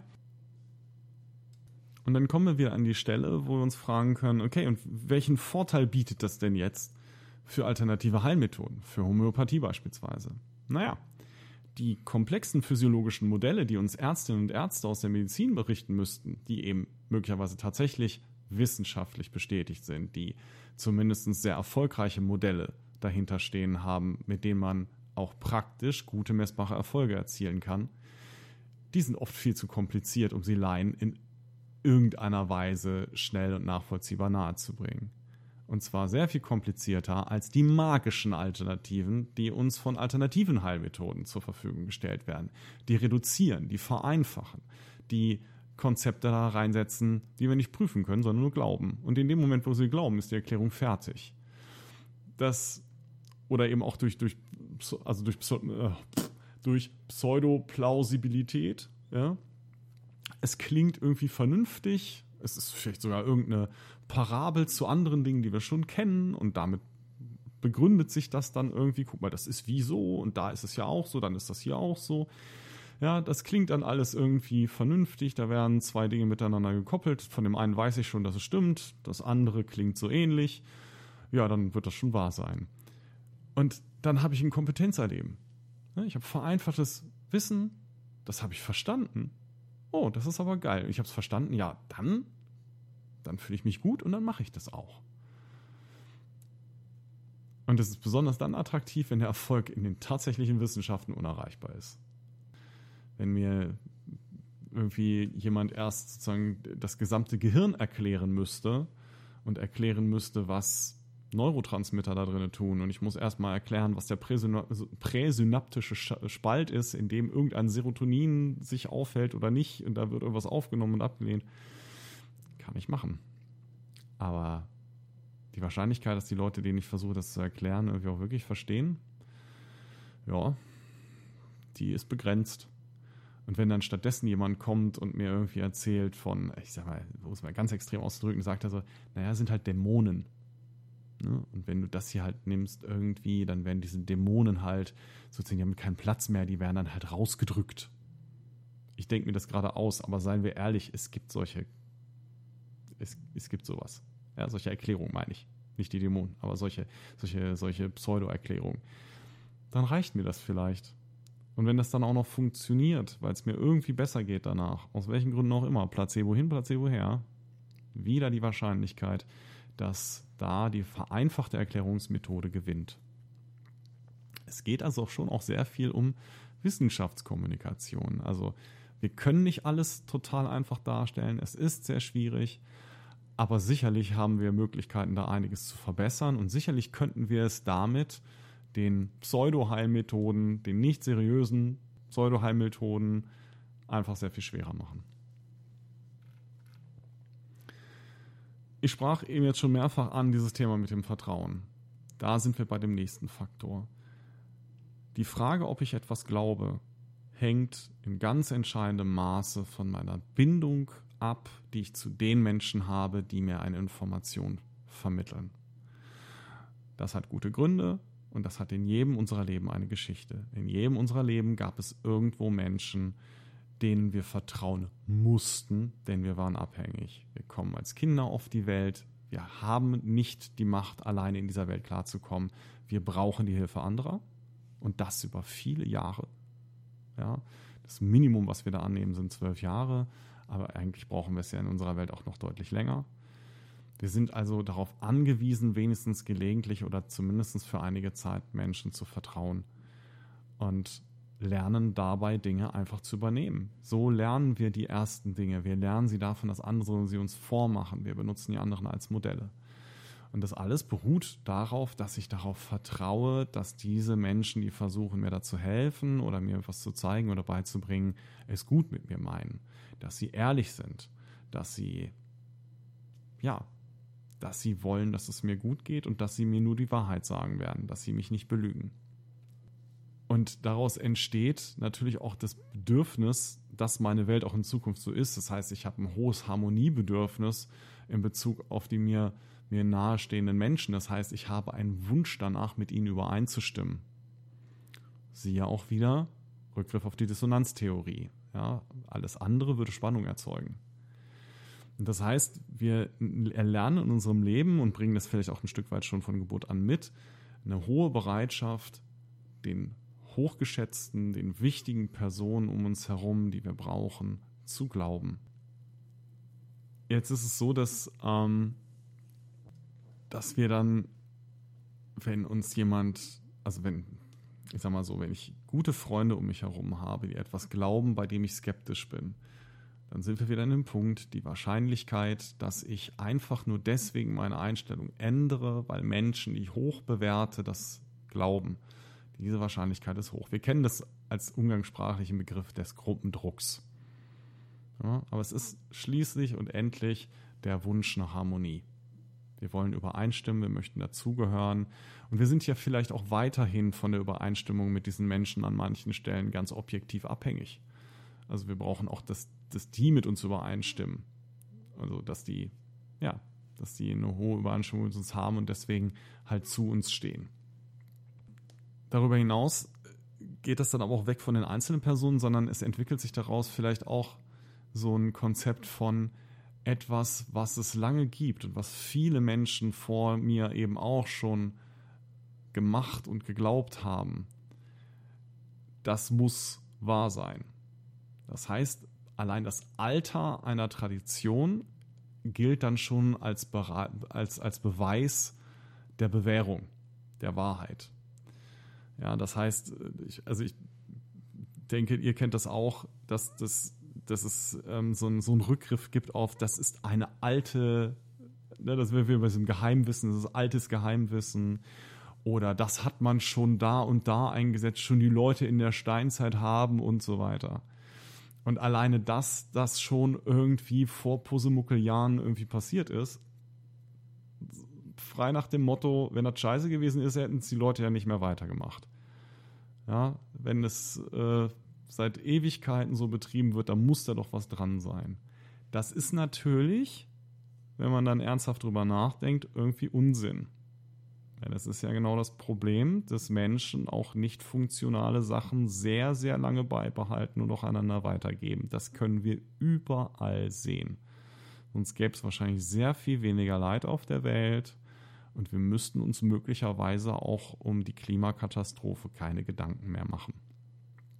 Aber Ne? Also wenn, wenn Autofahren irgendwie vor 100 Jahren eine super Idee war, dann muss die das natürlich jetzt auch immer noch sein.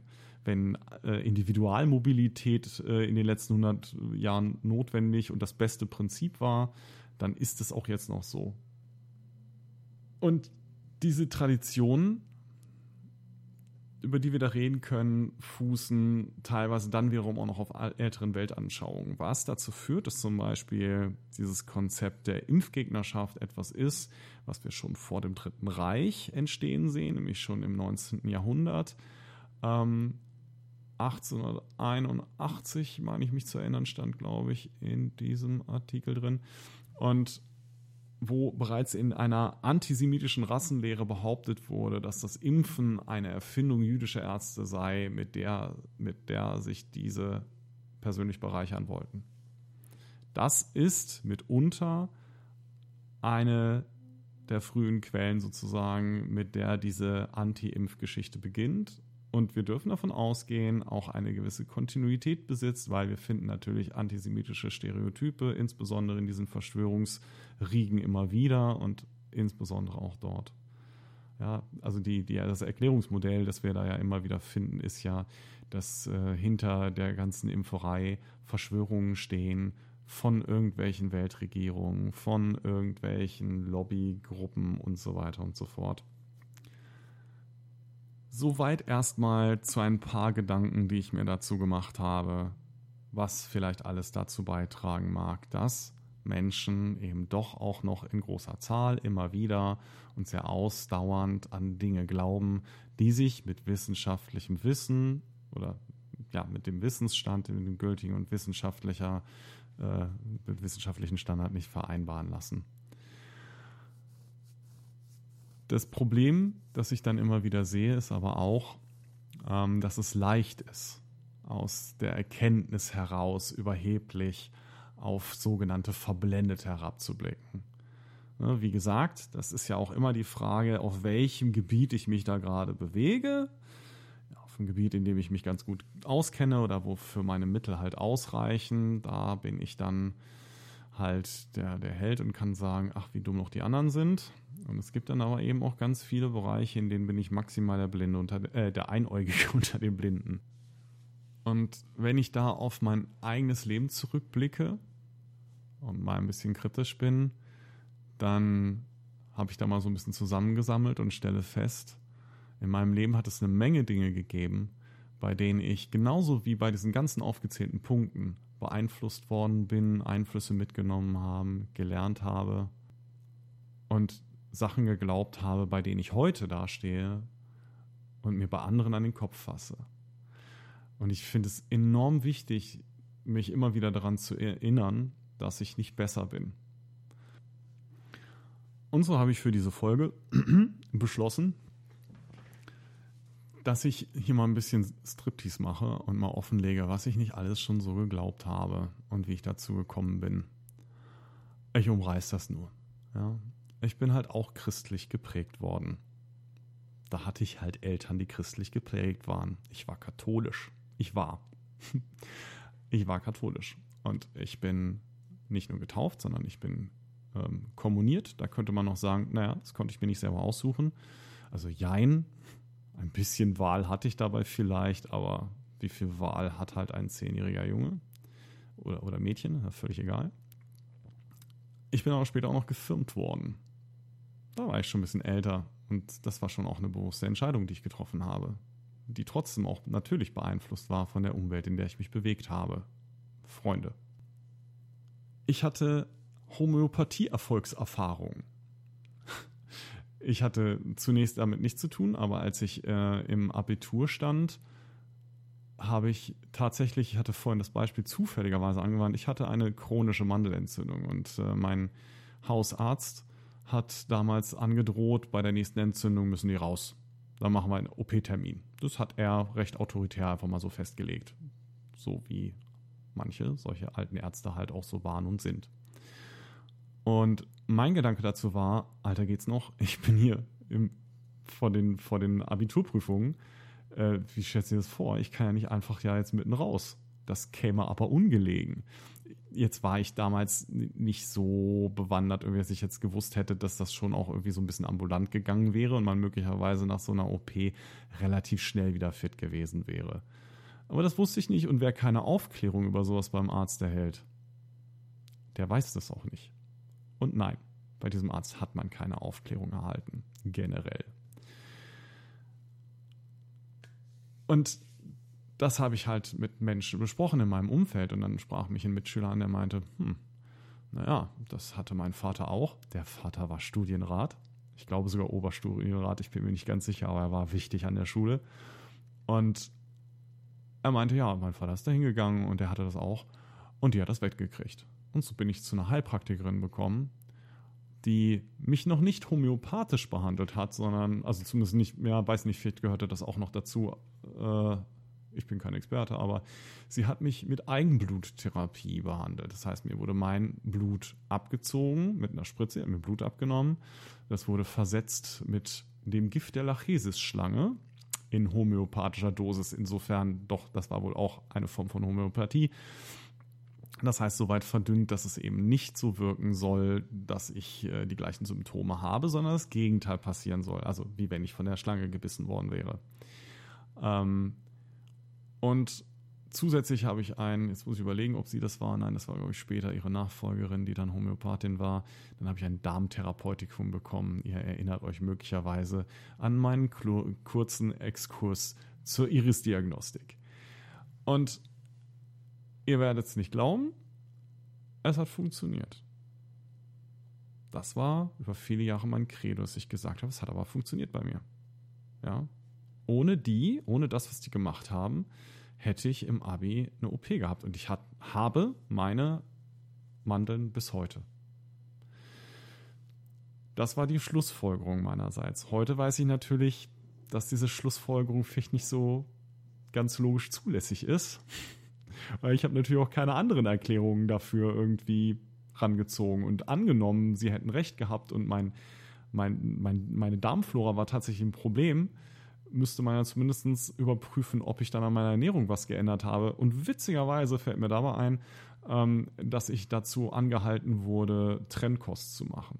Möglicherweise, also ich weiß, dass ich meine Ernährung dann irgendwie versucht habe anzupassen und möglicherweise ähm, kann es sein, dass sich bereits dadurch halt Dinge auch verändert haben in meinem Gesundheitszustand, was mein Immunsystem angeht. Das will ich nicht ausschließen.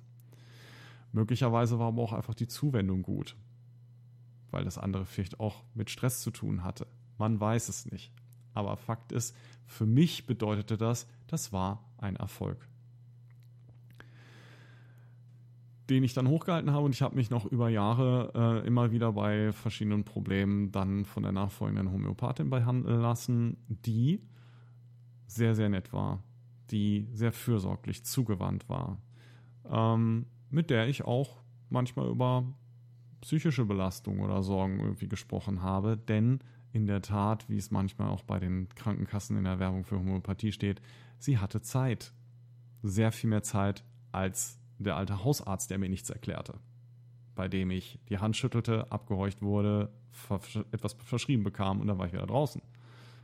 So, ihr kennt das Problem, ihr sitzt anderthalb Stunden im Wartezimmer und seid anderthalb Minuten im Sprechzimmer. Das ist etwas, das sich nicht immer gut anfühlt und wo man sich auch nicht gut behandelt fühlt. Ähm, naja, das jedenfalls zu der Erfahrung. Und das hat bei mir halt, das hat bei mir gehaftet, sodass ich mich über Jahre später selbst weiter mit, ähm, ja, nicht mit Hochpotenzen, aber mit diesen Niedrigpotenzen halt, äh, sogenannten Niedrigpotenzen behandelt habe. Das heißt mit frei erhältlichen Mitteln aus der Apotheke. Ähm, und subjektiv natürlich regelmäßig erfolgreich. Natürlich. Ein weiterer Aspekt, oder was dazu beigetragen hat, sozusagen, dass, dass, dass ich ähm, das angenommen habe, war auch so ein erlebter Nonkonformismus. Ja, ich habe in einer kleinen Stadt gelebt, bin in einer kleinen Stadt groß geworden. Ähm, wie das in kleinen Städten so ist, alternative Sichtweisen auf die Welt sind nicht so weit verbreitet. Und wenn, dann muss man schon einfach sehr suchen. Es ist so, dass wenn man ein bisschen ähm, alternativer oder auch vielleicht linker eingestellt war oder sowas, dann musste man da schon suchen, mit wem man da in Kontakt kam. Und alternative Sichtweisen. Da wird man dann halt von seinem, von seinem Filter halt sehr wahllos. Man hat halt einen breiten Filter, man ist für, für wenig dankbar. Und eine alternative Sicht auf, wie man sich die Welt erklärt oder halt ne, eine alternative Sicht darauf, wie Gesundheit funktioniert und dann auch eine, eine Sicht, die sehr viel weniger invasiv ist. Ja, also ich sag mal, die Eigenblutspritzungen, die waren nicht so geil, aber ähm, das dann als Globally zu bekommen, das war echt hot. Das war so einfach. Ich bin da dann einmal irgendwie alle drei, zwei, drei Wochen hingegangen, habe fünf Globuli in die Hand gekriegt, sollte die unter Zunge legen, vergehen lassen, äh, zergehen lassen und dann war es gut. So, das war nicht jeden Tag irgendwie Antibiotika schlecken, äh, schlucken. Antibiotika schlecken, ja. Ähm, das war hochattraktiv. Und dann war es ja auch irgendwie anders. Also man, ich hob mich damit halt ab von anderen Leuten, die einfach immer zum Arzt gehen und Tabletten schlucken. Das weiß man ja, das ist auch nicht gut. Das ist ja auch langfristig nicht gut für den Körper. Ist es ja auch langfristig nicht. Und damals ist noch sehr viel wahlloser mit Antibiotika umgegangen worden als heute. Aber nichtsdestotrotz, das, das war halt dieses Konzept, das lasse ich weg, ich weiß es besser. Ja, oder ich habe eine bessere Methode gefunden, die mich weniger belastet. Dieses es gibt mehr Dinge zwischen Himmel und Erde Konzept. Ja, das war auch sehr tief in meinen Überzeugungen an der Stelle. Immer die Idee, nur weil ich Dinge ja nicht sehen kann, heißt es nicht, dass es sie nicht gibt. Aber es heißt eben auch nicht, dass es sie gibt. Und das habe ich einfach nicht zu Ende gedacht damals. Denn es ist einfach unglaublich bequem, diese Überzeugung nicht zu ändern, weil es spielt im Alltag erstmal ganz oft überhaupt keine Rolle. Und nur dann, wenn du ein Problem hast, wenn es ein Problem gibt, von dem du nach dieser Annahme glauben kannst, du kannst es lösen, mit ein paar Pillchen. Diese Annahme ist halt unglaublich nützlich. Die, die nehme ich dann halt wieder raus. Also hole ich dann wieder raus, um das Problem damit zu lösen. Ob der Schlüssel, also ob, ob das jetzt funktioniert oder nicht, das sehe ich ja nicht. Denn es gibt ja immer genügend Alternativerklärungen ähm, dafür, dass etwas nicht funktioniert. Oder ähm, im Zweifel war es ja auch immer so, wenn es nicht funktioniert, ja, dann muss man halt zum Arzt, dann ist es halt so. Ne? Dann war es halt schlimmer, dann war es halt schwieriger. Aber bei ganz vielen Sachen hilft es. So, das heißt, bis vor nicht allzu langer Zeit lagen in meinen Schubladen immer noch diese Fläschchen rum. Und bis vor wenigen Jahren habe ich die im Zweifel auch, wenn da irgendjemand war und hat halt irgendwelche Schmerzen, weil er sich gestoßen hat, was, hätte ich dem halt Annika in die Hand getropfelt. Wenn er gewollt hätte, er hätte natürlich gefragt. Ne? So. Also auch nicht immer, aber das, das wäre ein Plan B gewesen im Zweifel, wenn ich nichts anderes da gehabt hätte. Das kann ich sagen, naja, habe ich den Placebo-Effekt benutzt oder ja, eingesetzt.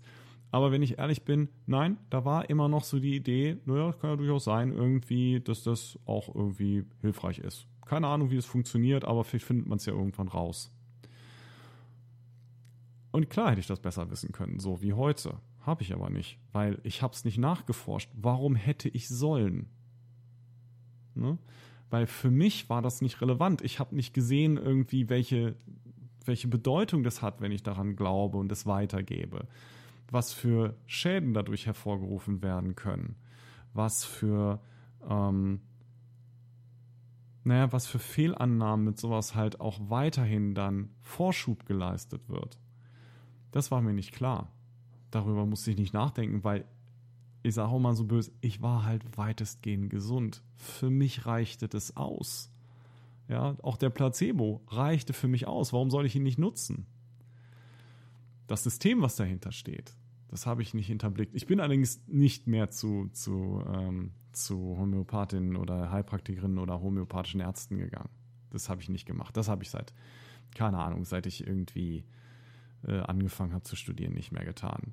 Zumal ich es damals eben noch hätte bezahlen müssen. Ich glaube, hätte es die Krankenkasse bezahlt, nein, ich bin sicher, wenn es die Krankenkasse bezahlt hätte, wäre ich auch während des Studiums noch hingegangen. Und vielleicht wäre es dann heute noch sehr viel schwieriger gewesen, mich in dieser Ansicht zu korrigieren, weil ich hätte ja immer wieder diese Illusion der Bestätigung gehabt. diese subjektive Wahrnehmung von Erfolg, weil ich halt wahrscheinlich ein relativ gesunder Mensch bin mit einem relativ guten Immunsystem. Ja, gefährlich wird es vor allen Dingen dann ja für die, die das so nicht haben. Und denen man dann erzählt, versuch's doch mal mit Homöopathie. Aber es gibt auch andere Bereiche, wo das ähnlich, ähnliche Funktionen bei mir gegeben hat. Ja, wenn ich schaue, es ist ein heißes Eisen, ja, aber ähm, meine, meine Position, die sich verändert hat zum Thema Nahostkonflikt, ja, ein ganz anderes Thema. Da habe ich dann auch reflektiert, wie ist denn das eigentlich gewesen? Wie bin ich denn damit groß geworden? Und das, was ich erlebt habe, war, dass dieses ähm, Israel ähm, ist ein Aggressor, die machen da unten dasselbe mit den Palästinensern, wie mit denen damals gemacht wurde. Diese Scheißsätze habe ich tatsächlich schon als Jugendlicher gehört. Ich habe sowas im Elternhaus als Kommentar zu irgendwelchen Dokumentationen im Fernsehen, die vielleicht Ähnliches nahelegten, ähm, gehört. Ich habe äh, hab das im, im Philosophieunterricht gehört, ähm, wo der Lehrer einen ziemlich dicken Hals hatte, der Philosophielehrer damals, ähm, als, als das so von Mitschülern formuliert wurde. Und diese Mitschülerinnen und Mitschüler waren alle weiß. Also wir waren eine fast völlig weiße Schule. Die Mitschülerinnen und Mitschüler waren unter anderem, das, das eine war der Sohn von einem ebenfalls wieder Oberstudienrat, der ähm, bei uns an der Schule Geschichte unterrichtete und auf den der sich dann auch als, als Autorität bezog und äh, damit seine Position dann halt auch irgendwie begründete oder nochmal untermauerte irgendwie, dass es ja äh, das schon auch so wäre. Und dieser Lehrer, der ähm, ja, dem habe ich halt äh, dann auch über Jahre unterstellt, irgendwie, er wäre mit seiner Arroganz gar nicht auf uns eingegangen irgendwie und hätte, hätte so eine, so eine einseitige, unkritische Israel-Solidarität gehabt. Also genau der Scheiß, den ich heute zum Kotzen finde, über den ich mich fürchterlich aufregen kann, den habe ich so kennengelernt, den habe ich so gedacht. Ja, weil dieser Lehrer dort, der sich darüber aufgeregt hat, dass wir das so von uns gegeben haben, das war die absolute Ausnahme. Das war der einzige. Alle anderen Erwachsenen, mit denen ich zu tun hatte, über die man, mit denen man mal über so ein Thema vielleicht ansatzweise gesprochen hätte, hatten eine, ich nenne das nochmal so, Israel-kritische Position, ja, die auf antisemitischen Stereotypen und, und Schuldabwehr basierten. Und ich habe das ewig lange weiter so vertreten. Und dann bin ich ins Studium gekommen und dort in der linken Szene gewesen. Und dort waren wir, naja, irgendwo dazwischen. Das heißt schon irgendwie Israel kritisch, aber natürlich auch auf gar keinen Fall antisemitisch. Das, was wir heute immer noch ganz häufig finden, aus meiner heutigen Sicht halt nicht zu Ende analysiert, verkürzt. Aber damals war das dann halt die Norm. So, und es gab dann einzelne Gruppen aus einer Nachbarstadt, die ähm, als Antideutsche galten, die dann als mit, mit, äh, mit Israel-Fahne und manchmal auch USA-Fahne bei Demos auftauchten. Das waren für uns, ja, das waren für uns sozusagen Leute, die es nicht geschnallt haben, die äh, nur provozieren. Die gleichen Diskurse wie heute. Ja, und das ist 20 Jahre her. Das ist immer noch dasselbe. Es hat sich nicht viel verändert an der Stelle. Ähm, nur, dass ich die Seiten getauscht habe.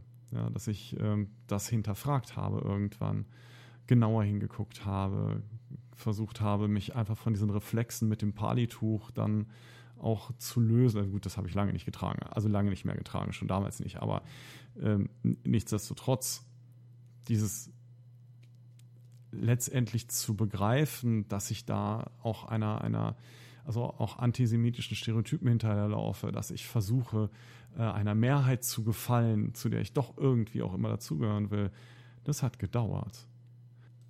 Andere Einflüsse, ich habe vorhin dann auch nochmal andere esoterische Verfahren oder, oder alternative Heilmethoden aufgezählt, ganz am Anfang. Und da war ja zum Beispiel sowas wie Reiki dabei.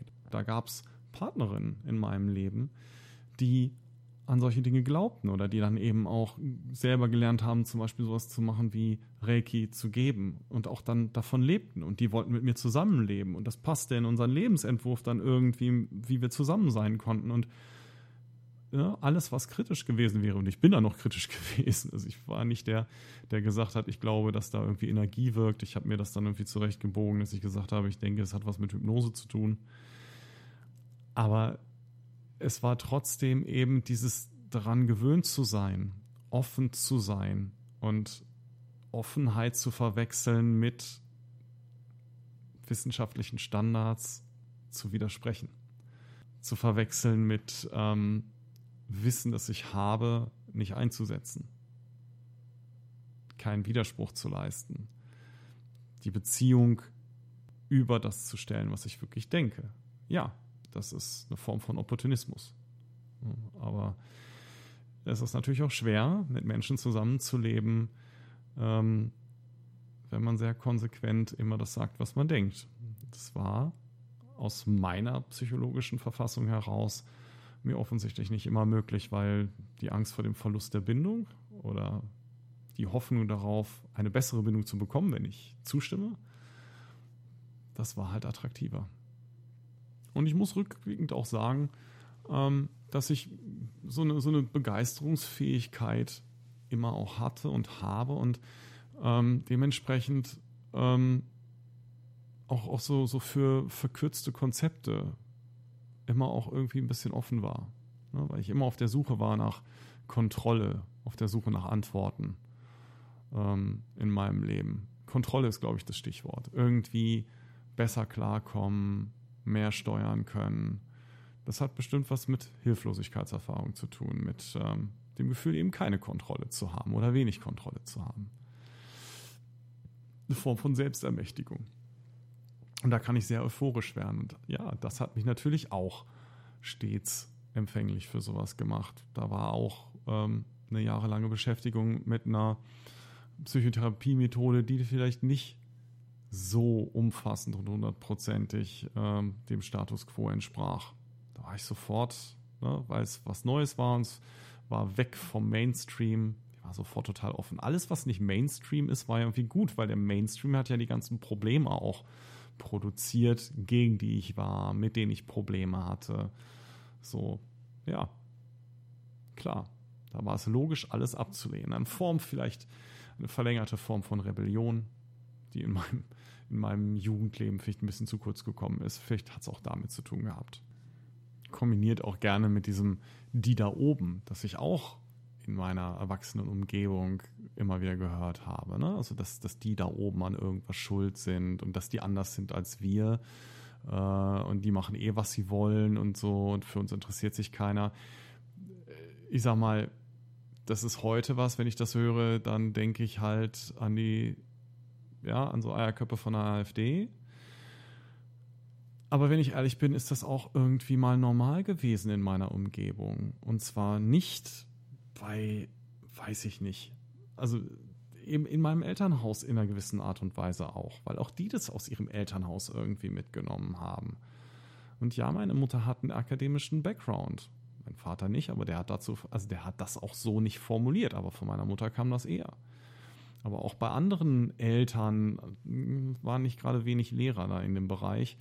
Gab es solche verkürzten Konzepte immer wieder, so vereinfachte Erklärungen für Dinge, die nicht gehen.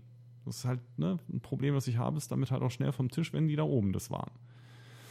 Und ähm, in Verbindung mit dem, mit diesem, mit so einem linken Anti-Amerikanismus, den ich, dem ich damals dann halt auch ausgesetzt war, zum Beispiel im Studium, ähm, war ich halt auch dann irgendwann recht anfällig so für Verschwörungsdokus. Das heißt, nach dem 11. September gab es in meinem Leben auch eine Zeit, wo ich dann ziemlich viel auf YouTube so, so, so Dokus gesehen habe zu dem Thema. Und ja, ich habe die ganzen einschlägigen Dinge da auch gesehen. Und ja, ich hätte einer von den ätzenden Typen auf einer Party sein können, die dir sagen, irgendwie, guck mal, ne, bei so und so viel Temperatur, äh, Grad Feuer, irgendwie Schmilzstahl doch gar nicht. Und dieser ganze Scheiß, ja, das, wo ich heute eben genügend darüber gelesen habe, wie Verschwörungstheorien entstehen und so weiter, das kannte ich halt damals nicht. Das heißt, ich habe das nicht reflektiert, ich habe das nicht erkannt und brauchte halt eine Zeit lang dafür oder auch Hilfe dabei, das so rauszufinden. Aber ähm, auch da bin ich echt ziemlich drauf angesprungen, ziemlich schnell. Also so viel zu dem Thema, wo ich überall schon bei gewesen bin oder was ich alles schon gedacht oder vertreten habe. Das macht nicht stolz, wenn man darüber reflektiert. Aber es ist wichtig, das zu tun. Es ist wichtig, dahin zu gucken, weil ich neige, wie viele von euch vielleicht auch, die es so ähnlich sehen heute wie ich, ich neige dazu, in solchen Momenten mich aufzuregen und auf Leute runterzugucken. Und das ist zwar ein nachvollziehbarer Reflex, aber er ist nicht wirklich besonders fair und er ist eben nicht besonders schlau. Ja, weil das hindert mich daran, hinzugucken, zu überlegen, was hat mich denn da hingebracht und was habe ich gebraucht, um da wegzukommen. Und ich versuche mir auch zwischendurch mal wieder so bewusst zu machen, dass ich auch einer Wissenschaftsdisziplin entstamme, naja, die auch lange mehr auf Tradition und Autoritätsgläubigkeit beruhte als auf Wissenschaftlichkeit so einflussreich die ähm, Theorien der Psychoanalyse gewesen sind, so wichtig sie vielleicht auch für weitere Gedankengänge gewesen sein mögen, modernen Standards von Wissenschaftlichkeit haben sie nicht gehorcht oder nicht, nicht entsprochen. Und sie tun es, wenn sie so beibehalten worden sind wie damals. Es gibt ja auch immer noch Leute, die da sehr, sehr an den alten Theorien verhaftet sind. Ähm, sie tun es halt auch heute nicht. Und sie sind weiterhin Wirksamkeitsnachweise oder Gültigkeitsnachweise schuldig geblieben. Ich habe unlängst einen, einen Podcast äh, oder ein Feature gehört von DLF Kultur ähm, zum Einfluss von äh, Vätern auf die Entwicklung ihrer Töchter.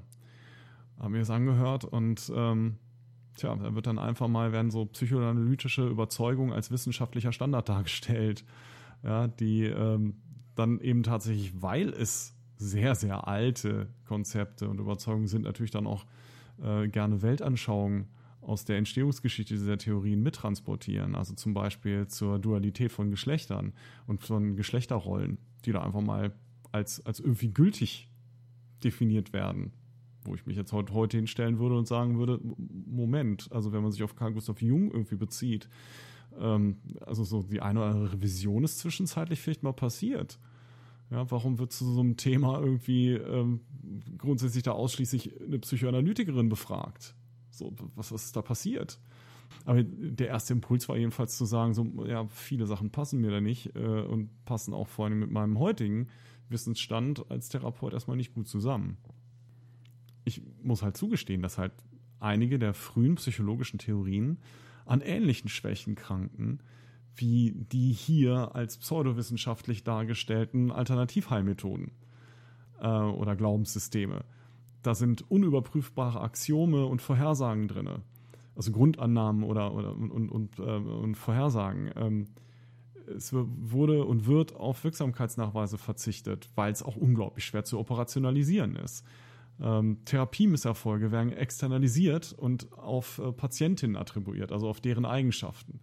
Ähm, so, wir wissen an, an manchen Stellen, auch in der, in der allgemeinen Psychotherapie, ist, ist die Aussage, wirkt Psychotherapie über den Placebo-Effekt hinaus, ne, mal in Anlehnung an das Konzept Homöopathie, ähm, zumindest noch nicht total umfassend beantwortet. Ja, also es ist schon so, dass wir ähm, nachweisen können, dass bestimmte Therapiemethoden hilfreich sind, ähm, auch hilfreicher als eine Placebo-Behandlungsbedingung.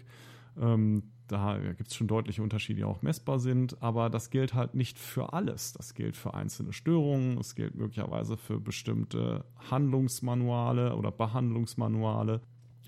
Das gilt vielleicht für bestimmte Therapieschulen, wobei sich da dann eben gezeigt hat, so stark unterscheiden die sich in der Wirksamkeit nicht. Aber da gibt es Forschung zu. Und das ist der feine Unterschied. Es gibt schon seit vielen Jahren Wirksamkeitsforschung zu dem Thema. Und die braucht Zeit, aber sie wird gemacht. Aber das ist eben dieser Vergleich. Ich erinnere mich daran, dass es aber eben nicht immer so gewesen ist. Es war nicht immer so, dass in der Psychologie ähm, auf, ja, nach, nach wissenschaftlichen Standards geforscht wurde. Und auch da sind wir natürlich weiterhin ähm, darauf angewiesen, dass diese Forschung weiter stattfindet. Ja? Oder eben tatsächlich, wenn ich, wenn ich nochmal auf die äh, Antidepressiva-Folge verweisen darf, so, ich bin bis vor kurzem davon ausgegangen, naja, Antidepressiva lösen das Problem nicht, aber die wirken schon. Also das heißt, äh, das wäre schon ganz gut, wenn man die nimmt. Ähm, und habe auch Patienten die Einnahme von, äh, von Antidepressiva auf Anraten ihrer Ärzte dann auch empfohlen. Das heißt nicht, dass ich das jetzt gar nicht mehr tue, aber unter sehr eingeschränkteren Bedingungen. Ich kläre Menschen darüber auf, was sie erwarten dürfen, damit sie, wenn die eben über den Placebo-Effekt hinaus nicht wirken, nicht denken, dass sie daran schuld sind. So, aber da sieht man dann eben auch, auch in wissenschaftlichen Bereichen oder in wissenschaftlicheren Bereichen gibt es manchmal Schwächen. Und diese Schwächen, da müssen wir auch die Verantwortung übernehmen, die ähm, erhöhen natürlich die Verletzlichkeit von Menschen, die aufgrund solcher Schwächen halt Misserfolge erleben oder die enttäuscht werden oder irgendwelche Skandale erleben oder was auch immer, dass diese Menschen dann für Alternativen, die, naja, günstiger erscheinen, auch verletzlicher sind. Das heißt, wir tragen da halt eine relativ große Verantwortung in dem Bereich. Ja, so viel zur selbst, äh, zum, zum sozusagen hier zu meinem Geständnis, zur, zur Lebensbeichte. Ähm, ich, fürchte, es war auch noch nicht vollständig, würde ich was behaupten. Ach, das habe ich nicht alles schon an Überzeugungen irgendwie verändert in meinem Leben, von denen ich mal total überzeugt war. Ähm, und die ich dann irgendwann komplett aufgegeben habe oder anders drüber gedacht habe. Das wird nicht mit jedem Thema so sein und manche Kontinuitäten gibt es Gott sei Dank in meinem Leben. Ähm, und mit denen darf man weiter rechnen. Nichtsdestotrotz ähm, hoffe ich, dass ich mit diesen Erklärungen oder Betrachtungen ein bisschen was dazu beigetragen habe, ähm, dass ihr oder andere verstehen, warum Menschen manchmal aus unserer heutigen Sicht heraus sich irrational verhalten oder Dinge glauben, ja, bei denen wir kaum glauben können, dass sie das denken. Ich für meinen Teil kann halt sagen, ich verdanke viele dieser Korrekturen, die ich eben beschrieben habe, also Sachen, ja, die ich, die ich halt heute anders sehe, ähm, geduldigen, aber auch streitsamen Menschen, die mir Kontra gegeben haben, die mich mit Informationen manchmal auch einfach nur versorgt haben. Auch das ist wichtig gewesen.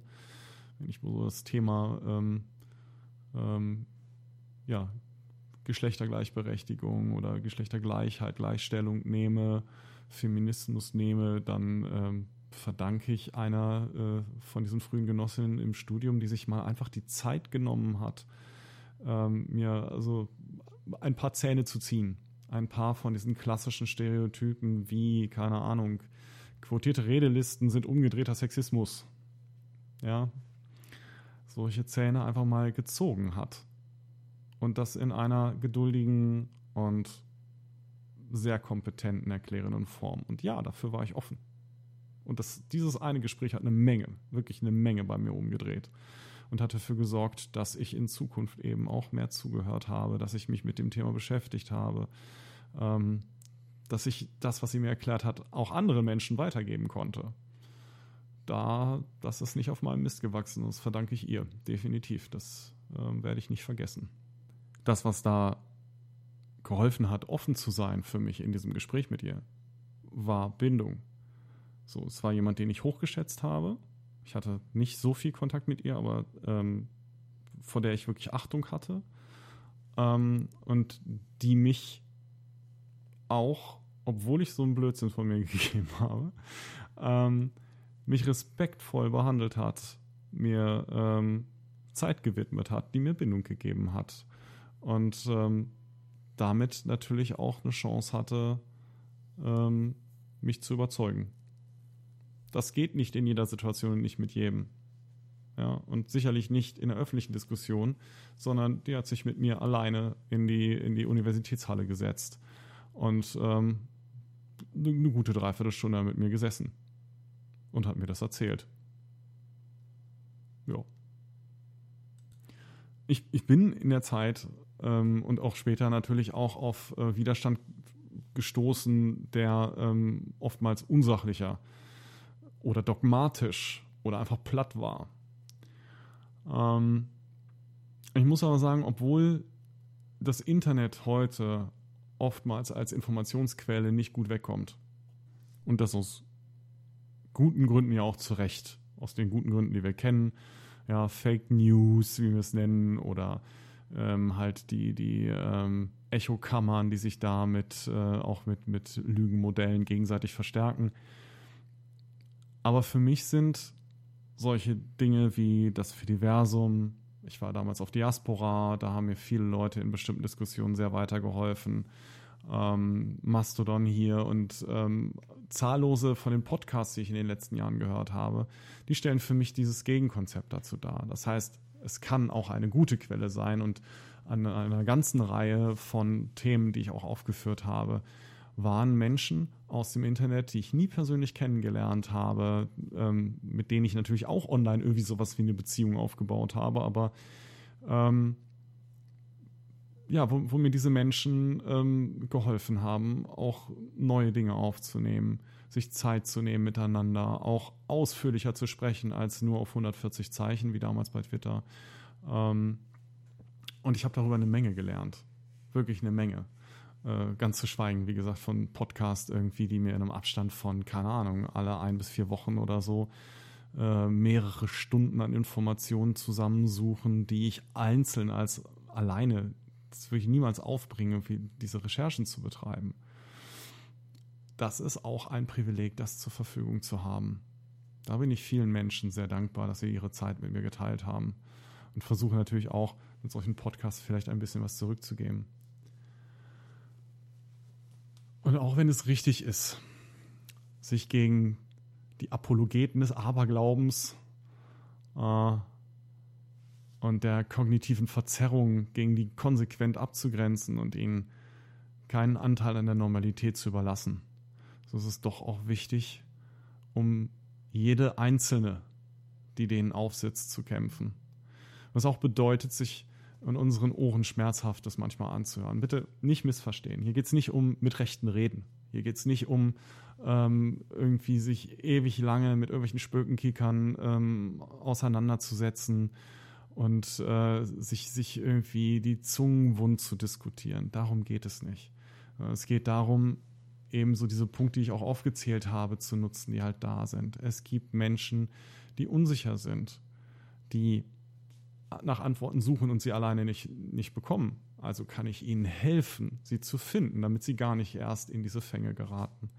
Ich kann Missverständnisse versuchen aufzuklären. Ich kann Mittel zur Verfügung stellen bei denen, die vielleicht so wie ich damals lange auf einem falschen Pferd gesessen haben und äh, die einfach nur mal jemanden brauchen, der ihnen sagt, hey, schau mal an der und der Stelle, da hast du leider einen Knick im Gedanken das funktioniert so nicht. Oder du hast es vielleicht von der Seite noch nie betrachtet.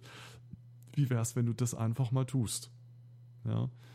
Ähm, und die einem vielleicht auch manchmal helfen, so die eigene Bequemlichkeit zu überwinden. Ja, die einem vielleicht auch mal sagen, ja, klar, du musst die Quelle nicht lesen. So, aber dann ist es halt schon echt bequem, das zu glauben, was du da glaubst irgendwie. Und du tust vielleicht auch anderen Menschen Unrecht damit. Und dann ist das vielleicht auch eine Scheißposition, die du hast. Ja, manchmal braucht man noch das. Und es geht auch nicht darum, da bin ich ehrlich gesagt kein großer Freund von, ähm, in riesigen Gruppen zu diskutieren, weil das geht oftmals nach hinten los, weil da ganz andere Dynamiken unterwegs sind und das Ergebnis ist dann nicht so sehr vom guten Argument abhängig, sondern von der gesammelten Macht der Gruppe oder der Untergruppen, die da sind. Aber auch diese Einzelauseinandersetzungen zu suchen mit der Einzelperson. Und nochmal, da geht es nicht um hier, ich muss mit Rechten reden, irgendwie, um sie auf den richtigen Pfad zu bringen. Manchmal muss man sie auch einfach nur konfrontieren, ablehnen, ausgrenzen, alleine schon um sicher, für Sicherheit für andere Menschen zu sorgen. Aber es ist eben auch wichtig, wenn niemand mit Leuten redet und sie nicht korrigiert, von sich aus alleine kommen die wenigsten von uns auf eine Alternativüberzeugung. Ich brauche Angebote von anderen Menschen. Und manchmal gibt es diese Möglichkeit, die jemandem anzubieten. Das kann ein Familienmitglied sein, vielleicht nicht unbedingt die Eltern, das ist manchmal schwierig. Ja, aber es kann, können Geschwister sein, es können Freunde sein. Das können auch einfach, also in meinem Job ist es natürlich sehr einfach, das sind oft, oftmals Patientinnen und Patienten, wo es natürlich dann auch mit meiner Arbeit zu tun hat, mit ihnen auch mal über solche Themen zu sprechen und zu hinterfragen, Mensch, warum, warum denken Sie das eigentlich? Und wobei hilft ihnen das? Warum brauchen sie diese Überzeugung zum Beispiel? Das, was ich einfach, glaube ich, jeder, die da am Kämpfen ist, gerne mitgeben möchte, ist dieses zu lernen, wie wichtig tatsächlich dieser Faktor der Beziehung ist. Die anderen Punkte sind auch wichtig, aber der ist wirklich super wichtig. Ne? Vertrauen ist die Bedingung, um Menschen für was Neues, für was Abweichendes, für den Schritt ins Ungewisse, der es ja bei vielen Menschen auch bedeutet. So, was, was will der mir da erzählen? Irgendwie kann ich das überhaupt verstehen? Diese, diese, diese Wege zu öffnen. Ähm, dafür ist Vertrauen oftmals die Bedingung. Und Vertrauen bekomme ich nur, wenn ich es schaffe, mit Menschen eine Beziehung aufzubauen. Das heißt nicht, dass ich sofort mit denen Freunde werden muss, aber ich muss eine sichere Umgebung bieten, in der die Leute es wagen können, etwas anderes auszuprobieren. Wer ständig Angst vor massiver Abwertung haben muss, vor Angriffen, der kommt aus seinem ideologischen Schützengraben natürlich nicht hinaus. So. Und ähm, dem kann ich nichts Neues vorstellen. Ich muss mich daran erinnern, warum Menschen der Irrationalität folgen und erinnern, dass das in ihrem Rahmen rational ist. Für sie, es gibt ein Motiv, für sie ist es irgendwie vernünftig, was sie tun. Wenn ich das herausgefunden habe, kann ich zumindest besser entscheiden, ob ich in der Lage bin, mich mit ihnen auseinanderzusetzen und ihnen ja, sozusagen was anzubieten, ähm, was besser ist als das, was sie bisher geglaubt haben. Ne? Eine bessere Antwort auf die Fragen, eine bessere Antwort auf die Bedürfnisse. Oder ob ich das nicht kann. Aber ehrlich gesagt, dann kann ich mir die Auseinandersetzung auch sparen. Damit bin ich eigentlich am Ende. Das ist das Schlusswort. Ähm, es ist auch langsam spät geworden. Ich bin echt auch ziemlich müde, weil ihr kriegt ja nicht mit, was ich da schon wieder an mäßigen Versuchen weggeschnitten habe. Ähm, danke fürs Zuhören, wie immer. Ähm, ich hoffe, äh, es hat euch wieder gefallen. Ich bin immer ein bisschen unsicher, nachdem ich sowas aufgenommen habe, gerade bei den Solo-Folgen. Ähm, weil ich da mit meinen eigenen Ansprüchen immer nicht so hundertprozentig klarkomme. Ähm, vielleicht vielleicht gefällt es trotzdem. Ja, vielleicht bringt es euch irgendwie weiter, die Gedanken. Vielleicht sind die auch total banal und selbstverständlich gewesen. Ähm, ihr könnt mir das gerne sagen und schreiben. Damit kann ich mich dann so ein bisschen äh, in der Realität verorten. Ähm, ja, ich würde mich dann verabschieden. Mal gucken, was dann das nächste Thema ist. Liebe Grüße an alle raus, die mit mir sozusagen noch ein Date darauf haben, mal so einen Podcast zusammen aufzunehmen. Ich freue mich, wenn ihr euch wieder meldet. Und äh, falls ihr das hier hört und habt noch nie da mit mir drüber gesprochen, dass ihr mit, mit mir was aufnehmen möchtet, aber ihr würdet das gerne mal machen, schreibt mir doch bitte an die bekannten Kanäle. Ja, dann würde ich sagen, bis zu Folge 7 irgendwann. Alles Gute und raus geht's wieder mit Matti Palernen. Macht's gut. Tschüss.